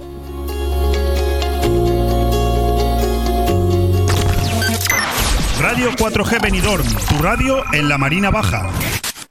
¿Cómo están ustedes? El coronavirus hasta los cojones estoy. ¡Espartanos! En Inmobiliaria Empire vendemos tu casa en 35 días. Hola, soy Miguel Risque, gerente de Grupo Inmobiliario Empire. En Grupo Inmobiliario Empire tenemos más de 5.000 clientes compradores y contamos con las 5 estrellas en Google, que nadie puede decir lo mismo. Encuéntranos en Avenida Los Almendros 9 y en www.inmoempire.com y en el teléfono 966 1066 19. Empire hace sus sueños realidad. ¿Buscas el lugar perfecto para relajarte y disfrutar de la mejor gastronomía? El acogedor restaurante del Hotel Don Pancho ofrece el buffet más reconocido de Benidorm. Nuestra exquisita cocina incorpora las mejores recetas mediterráneas, así como una innovadora y creativa cocina internacional. Déjate sorprender con nuestro original show cooking, una experiencia única que no puedes dejar pasar. Hoteldonpancho.es, un oasis de paz en el corazón de Benidorm. La Guía, la revista de siempre. Desde que volvimos, volvimos, somos la revista de referencia en la Marina Baixa con más de 30 años a tu servicio. La revista de eventos, fiestas y comercio que puedes encontrar cada 15 días en los mejores sitios, ayuntamientos, centros sociales, loterías, estancos y comercios de nuestra zona. La Guía, la revista que nos comunica a toda la Marina Baja con la información más directa para nuestro turismo, en miles de negocios y en la web laguiamarinabaixa.com. La Guía, tu revista, la de siempre. Uno que llega a un curandero y le dice al curandero, eh, hola, eh, mira, yo venía porque a ver si se podía deshacer una maldición que fue echada hace 40 años. Y le dice el curandero, "Eh, pues podría ser, pero eso sí, necesito que me diga usted las palabras exactas que se utilizaron para echar la maldición. Y le dice el otro, ahora mismo se las digo, yo os declaro marido y mujer. Y otro dice, soy minero. Dice, doctora, que usted el favor de tomarse un poquito más en serio la colonoscopia, hombre. Y uno que llega y le dice al amigo, eh, Juan, ¿qué te juegas a que haga una tortilla haciendo el pino? Y le dice el otro, no hay huevo. Y dice, ah, entonces nada. Mira, en un taxi, va el taxi, el pasajero atrás y le hace el pasajero al taxista así, le pone la mano aquí en el hombro para decir una cosa y hace el taxista, ay Dios mío de mi alma, mira, pegó un volantazo, se montó por encima de la acera, mira, esquivó dos o tres farolas, se llevó para adelante todas las cajas de una frutería que tenía puesta la fruta y en la puerta por poco parte un escaparate, mira, una mujer que iba con las bolsas de los mandalas tuvo que esquivar, mira el coche para allá, para acá, para arriba, del, del bordillo para abajo, otra vez, para arriba, para abajo, para arriba, Uy, mira, llega la esquina de la calle ya y consigue frenar taxista. Y se queda así, mira un silencio en el coche. El pasajero atrás cagado también. Y se vuelve el y le dice al pasajero, no se le ocurra a usted hacer eso otra vez nunca en la vida. Y le dice el pasajero, hombre, perdone, hombre, no mm, sabía yo que tocarle a usted el hombro iba a causar todo esto que ha pasado. Dice, es que es mi primer día de trabajo en el taxi. Y le dice el pasajero, ¿y de qué trabajaba usted antes? Y dice, 30 años, 30 años me ha llevado trabajando, llevando un coche fúnebre.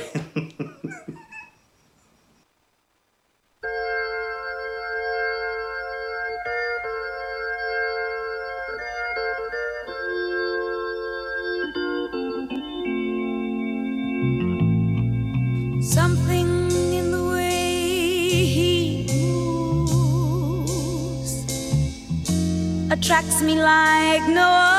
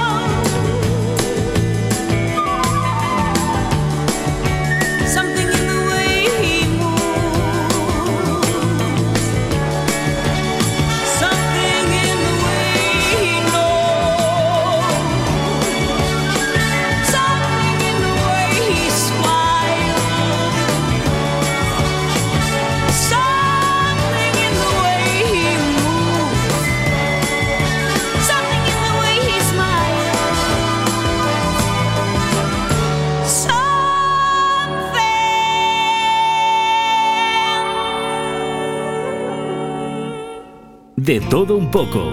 Programa patrocinado por Hotel Don Pancho, Fomento de Construcciones y Contratas, Exterior Plus y Actúa, Servicios y Medio Ambiente.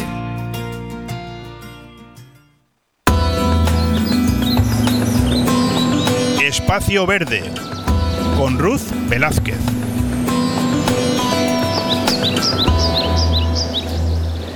Bueno, y la verdad es que mm, eh, tengo el huerto parado.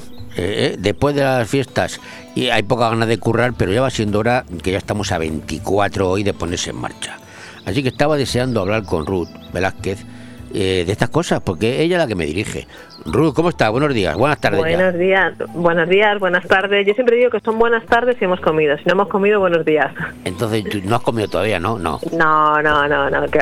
Pues buenos días. Hay- Buenos es que hay que- ya sabes que eso hay quien dice buenas tardes a partir de las 12 del mediodía, cada uno. Sí. Bueno. Bueno, lo, lo que está claro, Ruth, es que tengo el huerto parado. Te estaba esperando, no sé qué hacer, ¿qué hacemos? ¿Qué hablamos Bueno, hoy? pues a ver, vamos a hablar de lo que tenemos que hacer en el huerto en el mes de enero, Ahí año nuevo, huerto nuevo.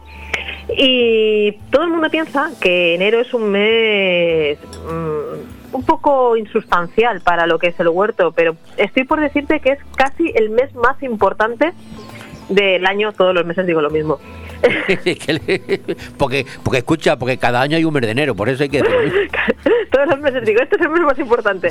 No, pero mira, enero es un mes muy importante por lo siguiente, porque es cuando ya estamos preparando los, eh, los cultivos que vamos a tener en la primavera. Mira si es importante. Lo que no hagamos ahora, luego nos va a costar más tenerlo cuando realmente venga el tema de la cosecha. Por eso digo que es algo, es un mes muy Pues importante. venga, voy a tomar nota. Ponme Va- deberes. vamos, a, vamos a tomar nota. Bueno, ahora es el momento de empezar a preparar las semillas que van a ser los futuros plantones que luego serán nuestro nuestro huerto.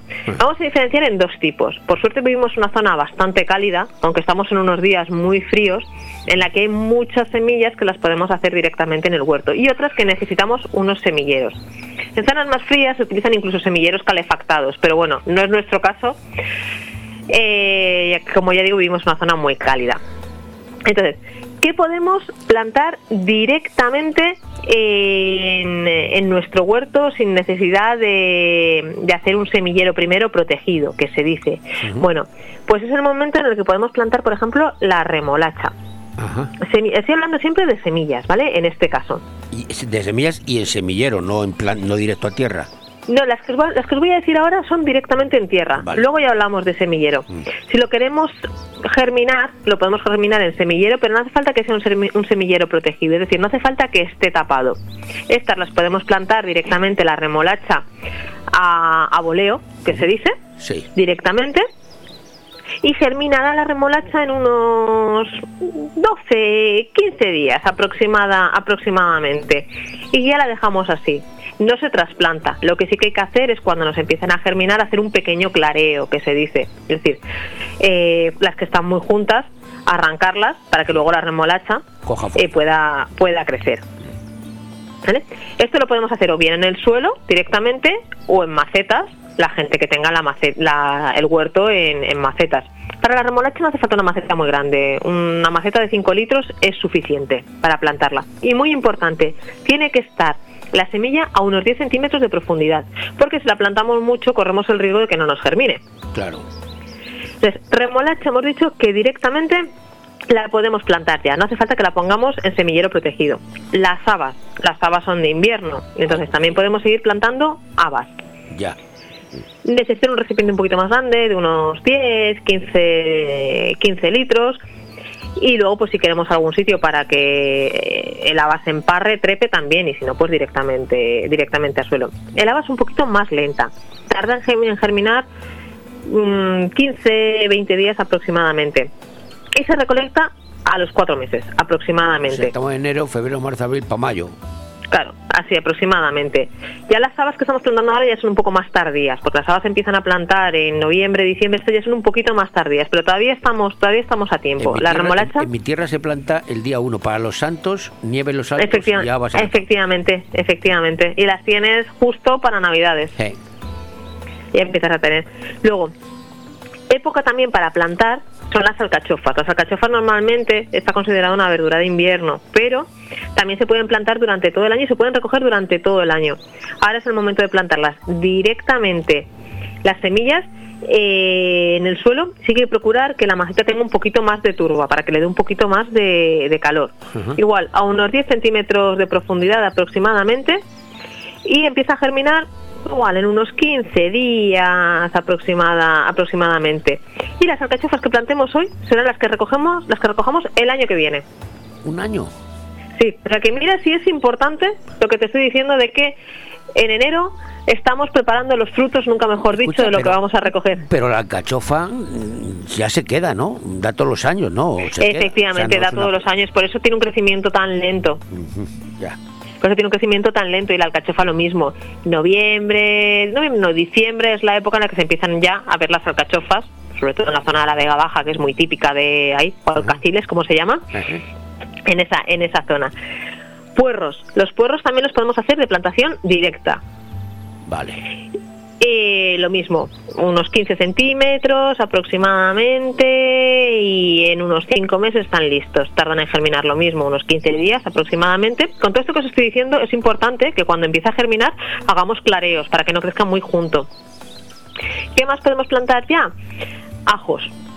Ajos. En los ajos es muy importante que se plante la punta hacia arriba. Sí, eso lo sé porque yo sí que planto muchos ajos. La verdad es que me Sí, ¿verdad? Sí, yo tengo ajos. Pues, pues eh, un diente de ajo y la punta hacia arriba, eso muy importante. Y dicen, ya ahí ya no entro yo, que los ajos es importante plantarlos a partir de luna creciente y nunca plantarlos en luna llena. Yo no sé si tú eres un experto plantador de ajos, ¿cumples eso o no lo cumples? Yo eso cuando, ya ahí... cuando- cuando me siento con ganas. No, pero es que, es que no miran la luna, ¿no? no, pero es que escucha, pero es que hay gente que, que cree en esas cosas. Yo es que soy muy escéptico, es la verdad. No sé. Pero bueno, De hecho, hay un calendario, el calendario zaragozano, que te guía eh, para plantar según según la luna. Yo también en eso soy un poco un poco escéptica, pero pero bueno. Otra otra cosa que podemos plantar también son las acelgas, directamente, sin trasplantar ni nada y lo mismo tarda unos 15 días en germinar aproximadamente y la acelga se puede empezar a, recole- a recolectar ya a, a partir de 30 días. En un mes ya podemos empezar a recolectar poco a poco. Hay una cosa que te quería comentar de la acelga. Hay acelga, acelga silvestre que sale porque sí todos los años. Sí. Yo me la, yo me la como. ¿eh? Yo no Sí, sé si sí, estoy haciendo mal. No, y de hecho algún día hablaremos de mm, estas plantas que podemos recoger en el, en el monte, que se utilizan en, se utilizan en cocina también y que son pues por ejemplo los, los canónigos y todo eso y las acelgas que se que las podemos recolectar en cualquier sitio y son ya incluso consideradas de, de alta cocina el hinojo aparte de los espárragos y a- aparte, aparte de los espárragos, que es en lo que nos ceñimos todos, hay un montón de cosas que, Hay que, una, hay- hay una cosa que me enseñó un, un amigo del, de- del monte de por aquí cerca además que se llama raín en valenciano, ¿eh? raín de pastor, raíz de pastor. Sí, efectivamente. Que son como una especie de granitos, ¿verdad? Como una espiga un poquito así mal llamada y yo y luego lo meten en aceite, o sea, perdona, en, en salmuera y en vinagre y se come. Yo me lo he comido eso, me encanta. Sí, sí, digo, hay muchísimas que, que lo conoce la gente de toda la vida. El raín de pastor es una es una planta un- como una crasa, un poquito un poquito gruesa. Sí, sí, sí. y efectivamente se pone se pone en salmuera y es muy típico de es muy típico de toda la comunidad valenciana en general pero en la zona en la zona de la Marina es es bastante es bastante común también es parecido a la uña de gato que se suele que se suele Se plantar confunde, sí, también parecido, parecido. es, es muy es muy similar. A ver, más cosillas que tenemos que tenemos. Bueno, por las espinacas también. Es la época de, de plantar espinacas, que al igual que la celga se hace una una recolección escalonada. Y la zanahoria. Ajá. La lechuga y la borraja también son más o menos de la misma familia también. La lechuga pasa lo mismo que con la celga, se empieza a recoger poquito a poco. Y el apio. Pues ya Estos son todos lo que los que tenemos hacer ya. para enero. Ya, pues ya me has puesto trabajo. Oye, una, una- te quería hacer una consulta. A ver si. eh, yo a mí me gusta hacer experimentos raros. Eh, antes del verano, antes del verano, me dio un amigo Vivero, me dio caña de azúcar. No sé si te lo he comentado. Caña de azúcar. Mm, Una no, caña. no. Pues me dio, me dio un caña de azúcar y yo la parto, me la chup, voy haciendo ahí un mardi- mardisco. Y me dijo, esta la plantas. Era un trocito nada, la plantas. La planté, Mm. ¿vale? La planté y salió una especie de un tallito verde y, y lo dejé plantado. Y me fui al extranjero, he estado casi tres meses fuera. Cuando Mm. volví, te- tú sabes la cantidad de caña de azúcar que tengo, que no sé qué hacer con ellas. Y no sé ni cuándo cortarlas. Porque hay, pero han llegado dos metros y medio, ¿eh? Claro, la caña, la caña de azúcar es que ten en cuenta que es como, de hecho los, la- los cañares en muchos sitios, el bambú y todo eso está considerado como es una especie invasora. Pero eso cuando lo corto, porque algunas están verdes, otras están ya secas, ¿eso qué hago? Lo, voy cortando y, y sigue saliendo. Si no lo quito de eso, ¿qué pasa? Que me va a Eso llenar- si no lo, eso si no lo arrancas de raíz y no le pones algún tipo de herbicida para la raíz, eh, no te va, o sea, te va, a, te va a continuar saliendo. La mujer la lió. Eh, Lo que es el rizoma, tienes que tienes que eliminar el rizoma, que es como se dice la, la raíz, lo que queda. A ver, lo importante es que cuando cortes la caña de azúcar para para que te siga germinando, si quieres que te siga germinando, cortarla a- por arriba del nudo. Sí, sí, lo sé. Eso es importante. Lo sé. Sí, para arriba del nudo y entonces se planta se planta bien. Como os digo, es algo muy, muy, muy, muy invasivo. Sí. Entonces hay que tener mucho cuidado con ella, tenerla muy acotada y... Pues la he liado parda, porque me está saliendo a raíz, no sé qué hacer con ella. Fíjate que todos los días, a mí me gusta, como cuando era pequeño, el palo luz, esas cosas que se chupan de Sí. raíces, y me gusta, pero pero bueno, y, y se puede, se corta verde la caña de azúcar para sacarle el jugo. ¿Verde o hay que esperar a que se seque? Porque esa... ¿Mm? No, la, la caña, la caña de azúcar se recolecta, se recolecta verde. Verde. Sí, Pues ya para. la caña de azúcar. Pues Dentro de lo poco experta que soy en, sí, no. este, en, este, en este tipo de cultivos, que lo recuerdo de cuando fui a, de cuando estuve de voluntaria en Sudamérica, pero, pero vamos, sí, mira, también tengo una cosa, según el punto en el que recojas la caña de azúcar, tiene una cantidad de azúcar más alta o más baja, que pasa lo mismo con las frutas, según el punto de maduración, tiene más azúcar o, o menos azúcar. Entonces, dependiendo del momento en el que lo en el que lo cojas, estará más dulce o estará menos dulce. Cuanto más verde lo cojas, menos dulce estará y cuanto antes lo cojas, pues eh, menos dulce. ¿vale? Pues ya sé, de la ya sé lo que voy a hacer. Como es invasiva, voy a hacer una, una destilería clandestina de ron de caña. ¿Qué? Eh, ya hablamos cuando lo tengas. Ya, ahora, luego, ahora luego fuera de antena hablamos. Bueno, Ru Velázquez, muchísimas gracias de, de Actúa. Gracias por estar conmigo y por lo- lo- los deberes que me has puesto. Y lo de la caña de azúcar ya te contaré. A lo mejor me, se me inventa hasta en la cocina, porque eso, eso crece que es una barbaridad. Eh, sí, eso, en tres eso crece muchísimo. Bueno, Ru, nos vemos el lunes. Venga, muchas gracias. Un placer. Hasta Un luego. saludo. Hasta luego. Radio 4G Benidorm, tu radio en la Marina Baja. Pero creo que entre todos tenemos que hacer la pedagogía de que la luz no la pagamos todos los días, la pagamos al mes o la pagamos cada trimestre. Tiene dos huevos así de grandes.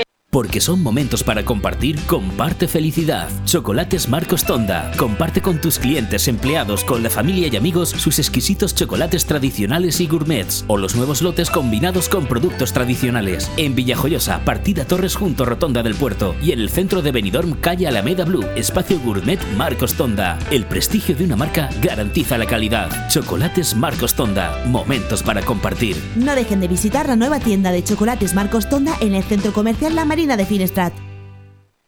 En Finestrat nos ponemos en forma con las actividades lúdico-deportivas gratuitas al aire libre. En la playa de la Cala de Finestrat y en el campo de fútbol de la Folla, de lunes a jueves, de 10 a 11 de la mañana, gimnasia de mantenimiento, zumba, pilates y gimnasia para la tercera edad. No es necesario apuntarte, solo acudir con ropa cómoda, ganas de pasarlo bien y de ponerte en forma. Organiza Concejalía de Deportes del Ayuntamiento de Finestrat, porque en Finestrat lo tienes todo. Madurez, tradición, tendencia y modernidad. Hablamos del restaurante Juan Abril, la cocina española de siempre.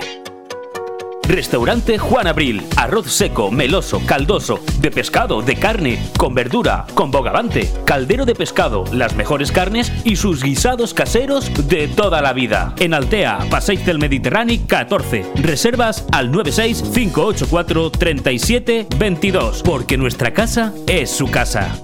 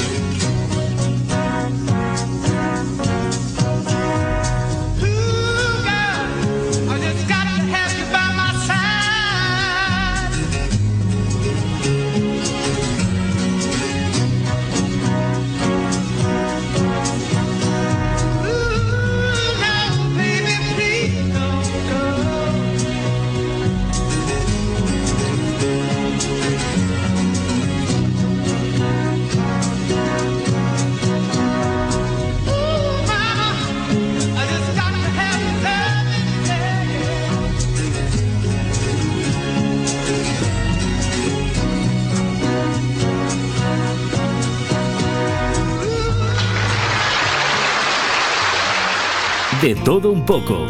Programa patrocinado por Hotel Don Pancho, Fomento de Construcciones y Contratas, Exterior Plus y Actúa, Servicios y Medio Ambiente. Pues al principio del programa, hace ya casi dos horas, hemos comentado, cuando he leído mi comentario del día, que íbamos a hablar de, mm, del tema de los problemas que tienen las personas mayores al llegar a las entidades bancarias y hacer operaciones tecnológicas que, lo están pasando mal, la verdad. Y he dicho que a última hora del programa hablaríamos del tema. Y qué mejor para hablar de esto que hablar con Hipólito Amat Iborra, que es, es el presidente de la Asociación de Jubilados y Pensionistas de Alicante, integrado en el movimiento AGIPE a nivel nacional. Y además una persona que desde que tenía 14 años se ha movido en el mundo de, de la banca. Él me ha dicho muchas veces que es bancario, no banquero, que es distinto. El banquero es el de la pasta, el bancario es el que curra. Y él ha estado trabajando pues toda su vida en un banco. Por eso vamos a hablar con una persona autorizada al 100% para, para que este asunto nos, nos lo aclare. Eh, señor Iborra, buenos días. Hola Manolo, ¿Cómo buenos días. Pues eh, bueno, el tema es eh, este. Tú has trabajado mucho tiempo en un banco, ¿eh? en un gran banco además, y conoces perfectamente eh, el, el- el- el percal de lo que estamos hablando. Eh, ¿Tiene solución esto? ¿Se atiende a, los, a las personas mayores como se merecen? ¿Se puede arreglar este asunto? El gobierno le ha dado un mes de plazo a, a las entidades bancarias para que solucione este asunto. ¿Qué tienes que decir al respecto? Bueno, decir hay que decir muchas cosas. Yo recuerdo cuando entré en banca que había un interventor de los antiguos, claro, voy a tener muchos años, que me, me dijo, como enseñanza, de que lo más importante para los eh, para el banco eran los clientes, que se merecían eh, el mejor trato, escucharlos y comprenderlos. Esto eh, el tiempo está demostrando que ha cambiado totalmente. Eh, los clientes mayores para la banca, eh, bueno, pues son los clientes más y el trato que se dan, pues bueno, tú conoces como yo que las Naciones Unidas mm, tienen señalado el día 15 de junio como el de el del maltrato, el de toma de conciencia del maltrato y abuso a los mayores. Bueno, por lo que se está eh, cometiendo hoy por las entidades financieras es eso, un maltrato y un abuso. Un abuso porque, bueno, eh, como es fácil de entender, el que abusa es el fuerte y el que abusado es el débil y esto pasa. Es decir, eh, eh, ¿quiénes son los más débiles en este caso? Pues las entidades financieras no. Son los mayores que tienen que pasar por donde la banca les obliga. Y el maltrato, pues bueno, también se puede ver cuando en pleno verano y con mucho calor, pues los mayores tienen que hacer colas largas para meterse a, hacer operaciones en un cajero automático que la mayoría ni entiende ni tienen por qué entender. Y en invierno, pues igual, colas largas con pleno frío y, y- y- y, bueno, y los mayores ahí, con el peligro que conlleva de que al no entender las cosas, pues los mayores tienen que buscar ayuda para poder manejarse con esas máquinas que para muchos son terroríficas, porque no lo entienden. El peligro que lleva, tanto físico como económico, el peligro que corren de que puedan ser estafados, engañados, o vete a saber. Pero eh, esto, este problema que existe, y bueno, lo estamos hablando ahora porque yo sé que desde Agipe esto se lleva trabajando en ello y denunciando hace mucho tiempo, pero bueno, parece que un jubilado de Valencia de Castellón creo que ha recogido casi 200.000 firmas y de nuevo se ha No, puesto. no, va, ¿Cuánto lleva? vaya por, tre- vaya por más de 350.000. Entonces, eh, bueno, ha hecho público esta situación que es real y que la gente no quiere reconocer. Pero es que es así, pero ese, ese abuso, además de los mayores, lo está recibiendo toda la ciudadanía. Pero, pero esto, Hipólito, tiene solución, porque estamos hablando de un problema que todo el mundo conoce. Yo, yo creo que no. Mira, eh, el- la vicepresidenta primera del gobierno, la señora Calviño, le ha dado, como tú decías antes, un mes, un mes de plazo a que lo solucionen. ¿Y cómo lo van a solucionar? ¿Alguien piensa que van a volver a abrir las oficinas que han cerrado en media España vaciada, que han dejado a mucha gente sin oficinas bancarias ni siquiera cajeros, que tienen que coger un autobús de línea, personas mayores, personas mayores y, y- y jóvenes, tienen que desplazarse a lo mejor 20 o 25 kilómetros a donde haya una oficina o un cajero. Es- Esto no, eh, esto no lo van a hacer. Volver a abrir oficinas no lo van a hacer. ¿Van a volver a emplear a todos los despedidos que hay de empleados de banca despedidos? Eh, tampoco. Es muy difícil solución. ¿Qué van a hacer? Pues no sé.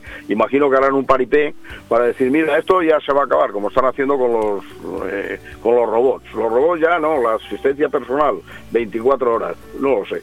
Eh, yo creo que esto no es ni más ni menos que, bueno, han visto que, que esto se está complicando, de que hay mucha gente que está reaccionando, de que no es correcto lo que están haciendo, porque además de eso es que no es correcto.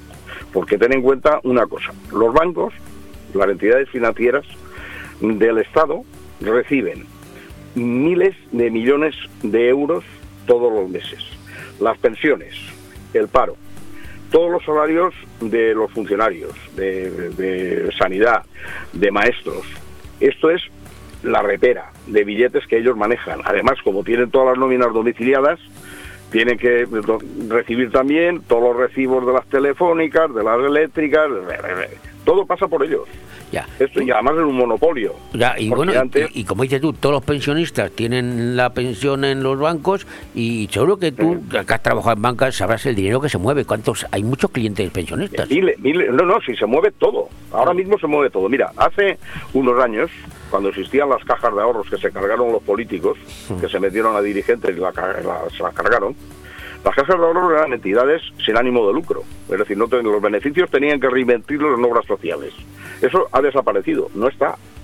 Entonces los bancos lo que buscan es su beneficio y además eh, de- es lo suyo. Es decir, ellos como entidades, como negocios públicos, tienen que, que darle dividendos a sus accionistas y van a escatimar todo lo que sea mm, para conseguir esos beneficios. Todo pasa por ellos. Pero ya pasa todo, pero sin, sin ningún derecho para los que tienen las cuentas allí. Porque ahora como te descuides, te cobran comisiones por entrar al banco, por salir del banco y por respirar dentro. Entonces, todo esto no eh, tiene una solución muy difícil, no lo veo. Ya.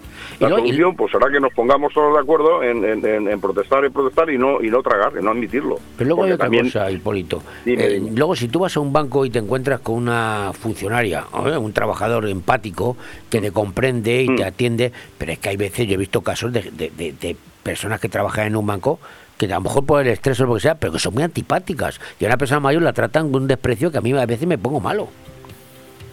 Bueno, pues, pues imagínate el que recibe el desprecio, cómo se pone o cómo sale de allí. ¿eh? Y encima sin posibilidad de reaccionar, porque es que dice, no, te van a otro banco, no. Si es que son todos, to- son todos iguales. Ahora, también hay que comprender la presión a la que están sometidos eh, a- empleados de banca. A lo mejor ese pillado es que tiene una presión por parte de su jefe de zona, su director, o de quien sea, que le obliga, pues, no sé, a, ser así. Por lo menos es muy difícil, la, la situación está muy difícil. Oye, y con una salvedad, ¿eh? El Banco de Santander y el banco y el BBVA están dando beneficios superiores a 10.000 millones de pesetas desde enero a septiembre. A 10.000 millones entre los dos. O sea, que, que dinero tienen, ¿no?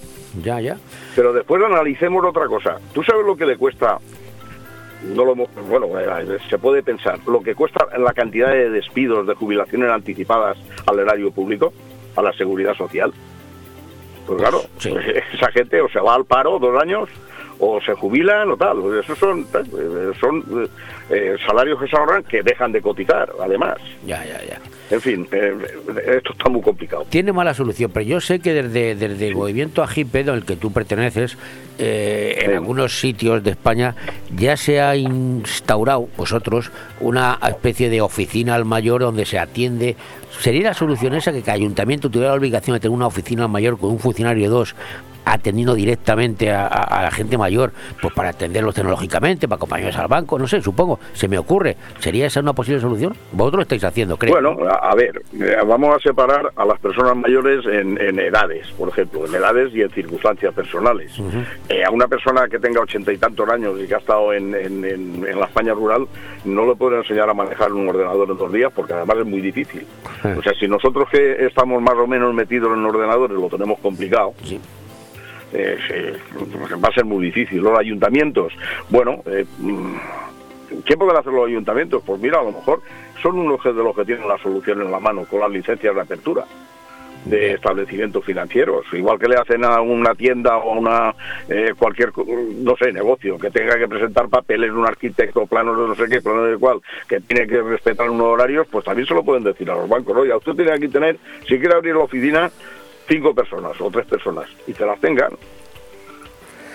eh, no lo sé, es complicado. La oficina del mayor eh, se pensó más porque eh, en, en todas las comunidades autónomas, todas las comunidades autónomas, autónomas son las que tienen de, derivadas el, el tema de asistencia social, casi todas. sí. Lo que son servicios sociales dependen de todas las comunidades autónomas. Y nosotros en una entrevista que tuvimos con Mónica Oltra, que es la, la vicepresidenta de Seguros de Servicios Sociales en la comunidad, eh, tuvimos claro que un, un porcentaje altísimo de las ayudas y de las subvenciones que tienen para las personas mayores no se solicitan. Entonces no se solicitan porque eh, la gente para pedir una, no sé, la pensión contributiva, pues tiene que presentar, no contributiva, perdón, tiene que presentar una serie de documentos, de papeles, de tal. Eh, bueno, pues, pues, eh, hay, hay mujeres, sobre todo, y, y- y hombres también, pero más en, en mujeres, que, que, o bien porque están solas, o, por- que, o no tienen familia, o vete a saber, que no, no entienden de esa documentación y no acuden, o no lo saben, o desconocen que puede existir esa ayuda.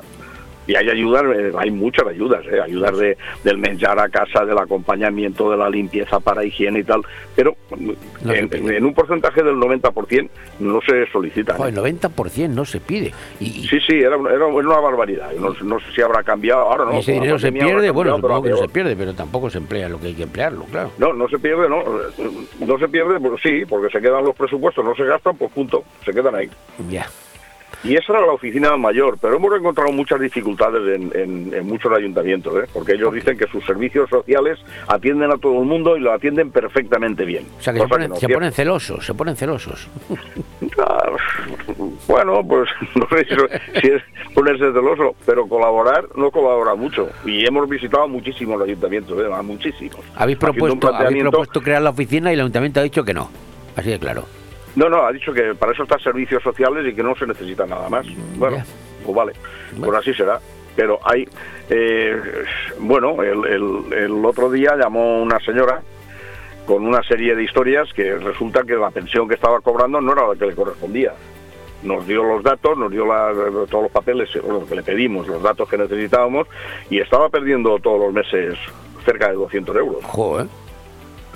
Pues oye, eso para una persona que está cobrando 400 euros de pensión... Y se la habéis arreglado, se la habéis arreglado. Bueno, eh, se la- no, no, eso tiene una tramitación, no está fácil, ¿eh? Hemos cogido todos los papeles, hemos arreglado y los hemos presentado. Ahora vendrá la decisión final. Pero eso, Pero tiene, imagino pero bueno, eso tiene que hacer el ayuntamiento, ¿ves? El ayuntamiento, porque no hace el ayuntamiento que dice que lo hace tan perfecto. Lo que hemos dicho antes. eh, hay muchas cosas de esas, ¿eh? En la última, eh, en, en el último acto de presentación que tuvimos en, en Extremadura, en Cáceres, eh, vino, eh, bueno, en el pueblo donde se hizo, asistió la concejal de Servicios Sociales, el alcalde y siete, ocho alcaldes de la comarca. Y en toda la conferencia que se dio, que se dio todo esto, se dieron todas las ayudas que tiene Extremadura para las personas mayores, no lo conocían. Una mayor parte de ayudas no sabían ni que existían. Pero la gente. En los ayuntamientos. Ya, eh, o sea, no bien en el ayuntamiento. Sí, sí, en el ayuntamiento, no, no, es que estaba la concejal de servicios sociales de varios y alcaldes y alcaldesas de otros ayuntamientos. y después en, la- en las en, el- en los coloquios de después, y bueno, el- el- decían, es que yo de esa ayuda no tenía ni idea de que existía, de la otra tampoco. Pues oye, pues sí, pues sí, pues mira, eso lo vamos a poner en marcha. Ya. Bueno, eh, es normal que pase, bueno, normal, no es normal, pero es así. Pues hombre, el perder subvenciones yo no lo veo normal. Pero No, pues yo tampoco. He utilizado la palabra normal por, por, por habitual, a lo mejor. Pero bueno, ves, es que, bueno, hay son políticos. las cosas que hay. Pues Hipólito, muchísimas claro. gracias por atendernos con este tema y, y yo no sé, yo sigo, me encanta hablar contigo porque tenéis an- an- anécdota, pero la solución no la tiene nadie. Eso que me has dicho de que esto tiene difícil solución me ha dejado muy triste. Porque la gente No, hombre, se queda la- igual. la- a ver, eh, los gobiernos están para gobernar. Y están y, además eh, ellos saben hacer eh, mucho- muy bien las leyes. Y hacen muchas leyes para prohibir y para prohibir y para prohibir y para prohibir y para sacar dinero. Pues bueno, que gobiernen, que gobiernen y que pongan al, pueblo al que se deben los medios eh, para que se conozcan las cosas y para ayudar. Es decir, eh, servicios sociales está para atender a la gente y además tienen todos los datos. Si el ay- un ayuntamiento puede tener los- puede disponer de los datos de Perico y de Sutanico y saber eh, quién necesita esta ayuda o quién no la necesita, a quién le corresponde y a quién no, lo podían hacer. Y si no, pues que se valgan de Cruz Roja, que atiende eh, a mucha gente que está sola en sus casas y ve cómo están viviendo, y, y los, los servicios médicos que tienen la obligación de denunciar si ven cosas raras. Ya, ya, ya. En fin, eh, Pues yo lo veo muy esto fácil. es Cada entidad bancaria que tenga un funcionario, un señor para gente mayor de 65 años, para jubilados. Ya está, que lo pongan. me, pa- me parece muy bien Que lo y que pongan. lo atienda. Y, y- Pero y- lo van a hacer. que haga Es su que trabajo que- y, que entra una persona mayor, usted, usted vaya directamente a ver a aquel señor o a aquella señorita, y ya está, se lo arregla. Sí, sí. Claro. Es Y después se dirán, bueno, pero venga usted pasado mañana a las Ah, 7 de la es- tarde. eso es Bueno, Claro, claro, eso, eso es que no le está pasando ahí en los bancos y está pasando en los centros de salud y está pasando en, en- en- esto de la pandemia también ha enseñado a mucha gente a quedarse tranquilita en, en sus sitios, ¿eh? Ya. Bueno, pues Hipólito, Amati Borra, muchísimas eh, eh, presidente de AGIPE de, de Alicante, muchísimas gracias. Y bueno, y a nivel nacional del movimiento. Eh, AGIPE. Exactamente. Gracias y enhorabuena Hasta por vuestro trabajo. Muchas gracias. Saludo. Gracias por darnos voz. Hasta luego.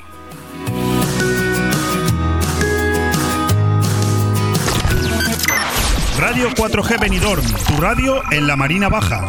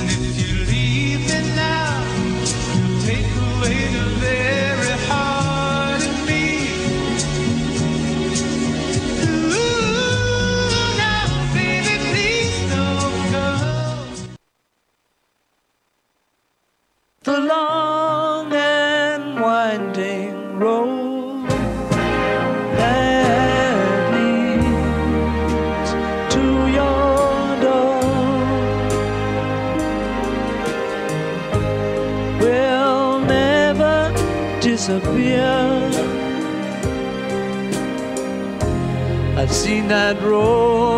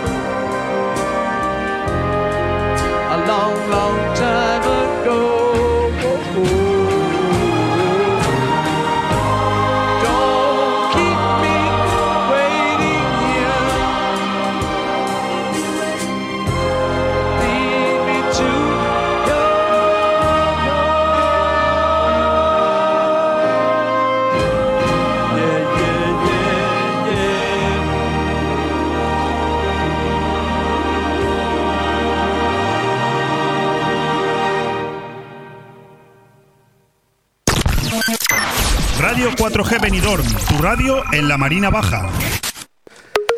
Bueno, pues me voy. Queda un minutito, minuto y medio. Y lo dicho, con esto y un bizcocho, hasta el próximo viernes, 4 horas después de las 8. Ah, noticia de última hora. Me manda mi, mi compañera Alicia Sánchez Cañadas de lo que hemos hablado antes de Urdangarín y de la, la- la infanta Cristina. Pues me dice, me dice Alicia que ya hay un comunicado oficial de que se separan. ¿Eh? Lo dice la noticia la de la agencia F, que es una agencia seria y suponemos que será, ¿verdad?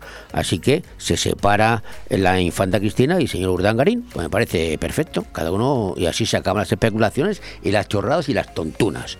Lo dicho, con esto y un bizcocho, hasta el próximo viernes, después de las 8. Así que me voy a ir, me voy a ir. Eh, hoy me he divertido, me he divertido. Y el viernes espero divertirme más todavía, mucho más todavía. Así que me voy. ¿Qué quiere que le diga? No le digo nada más. Atá, grasolites y grasolitas. Esto de grasolites y grasolitas me dice el otro amigo. ¿Eso qué es? Pues estoy hablando en lituano, porque yo soy políglota. Yo hablo el inglés a mi manera, hablo lituano y hablo un montón de idiomas. Hablo hasta por teléfono, o sea que mm, es lo que hablo. Y el próximo viernes no sé qué diré. Atá.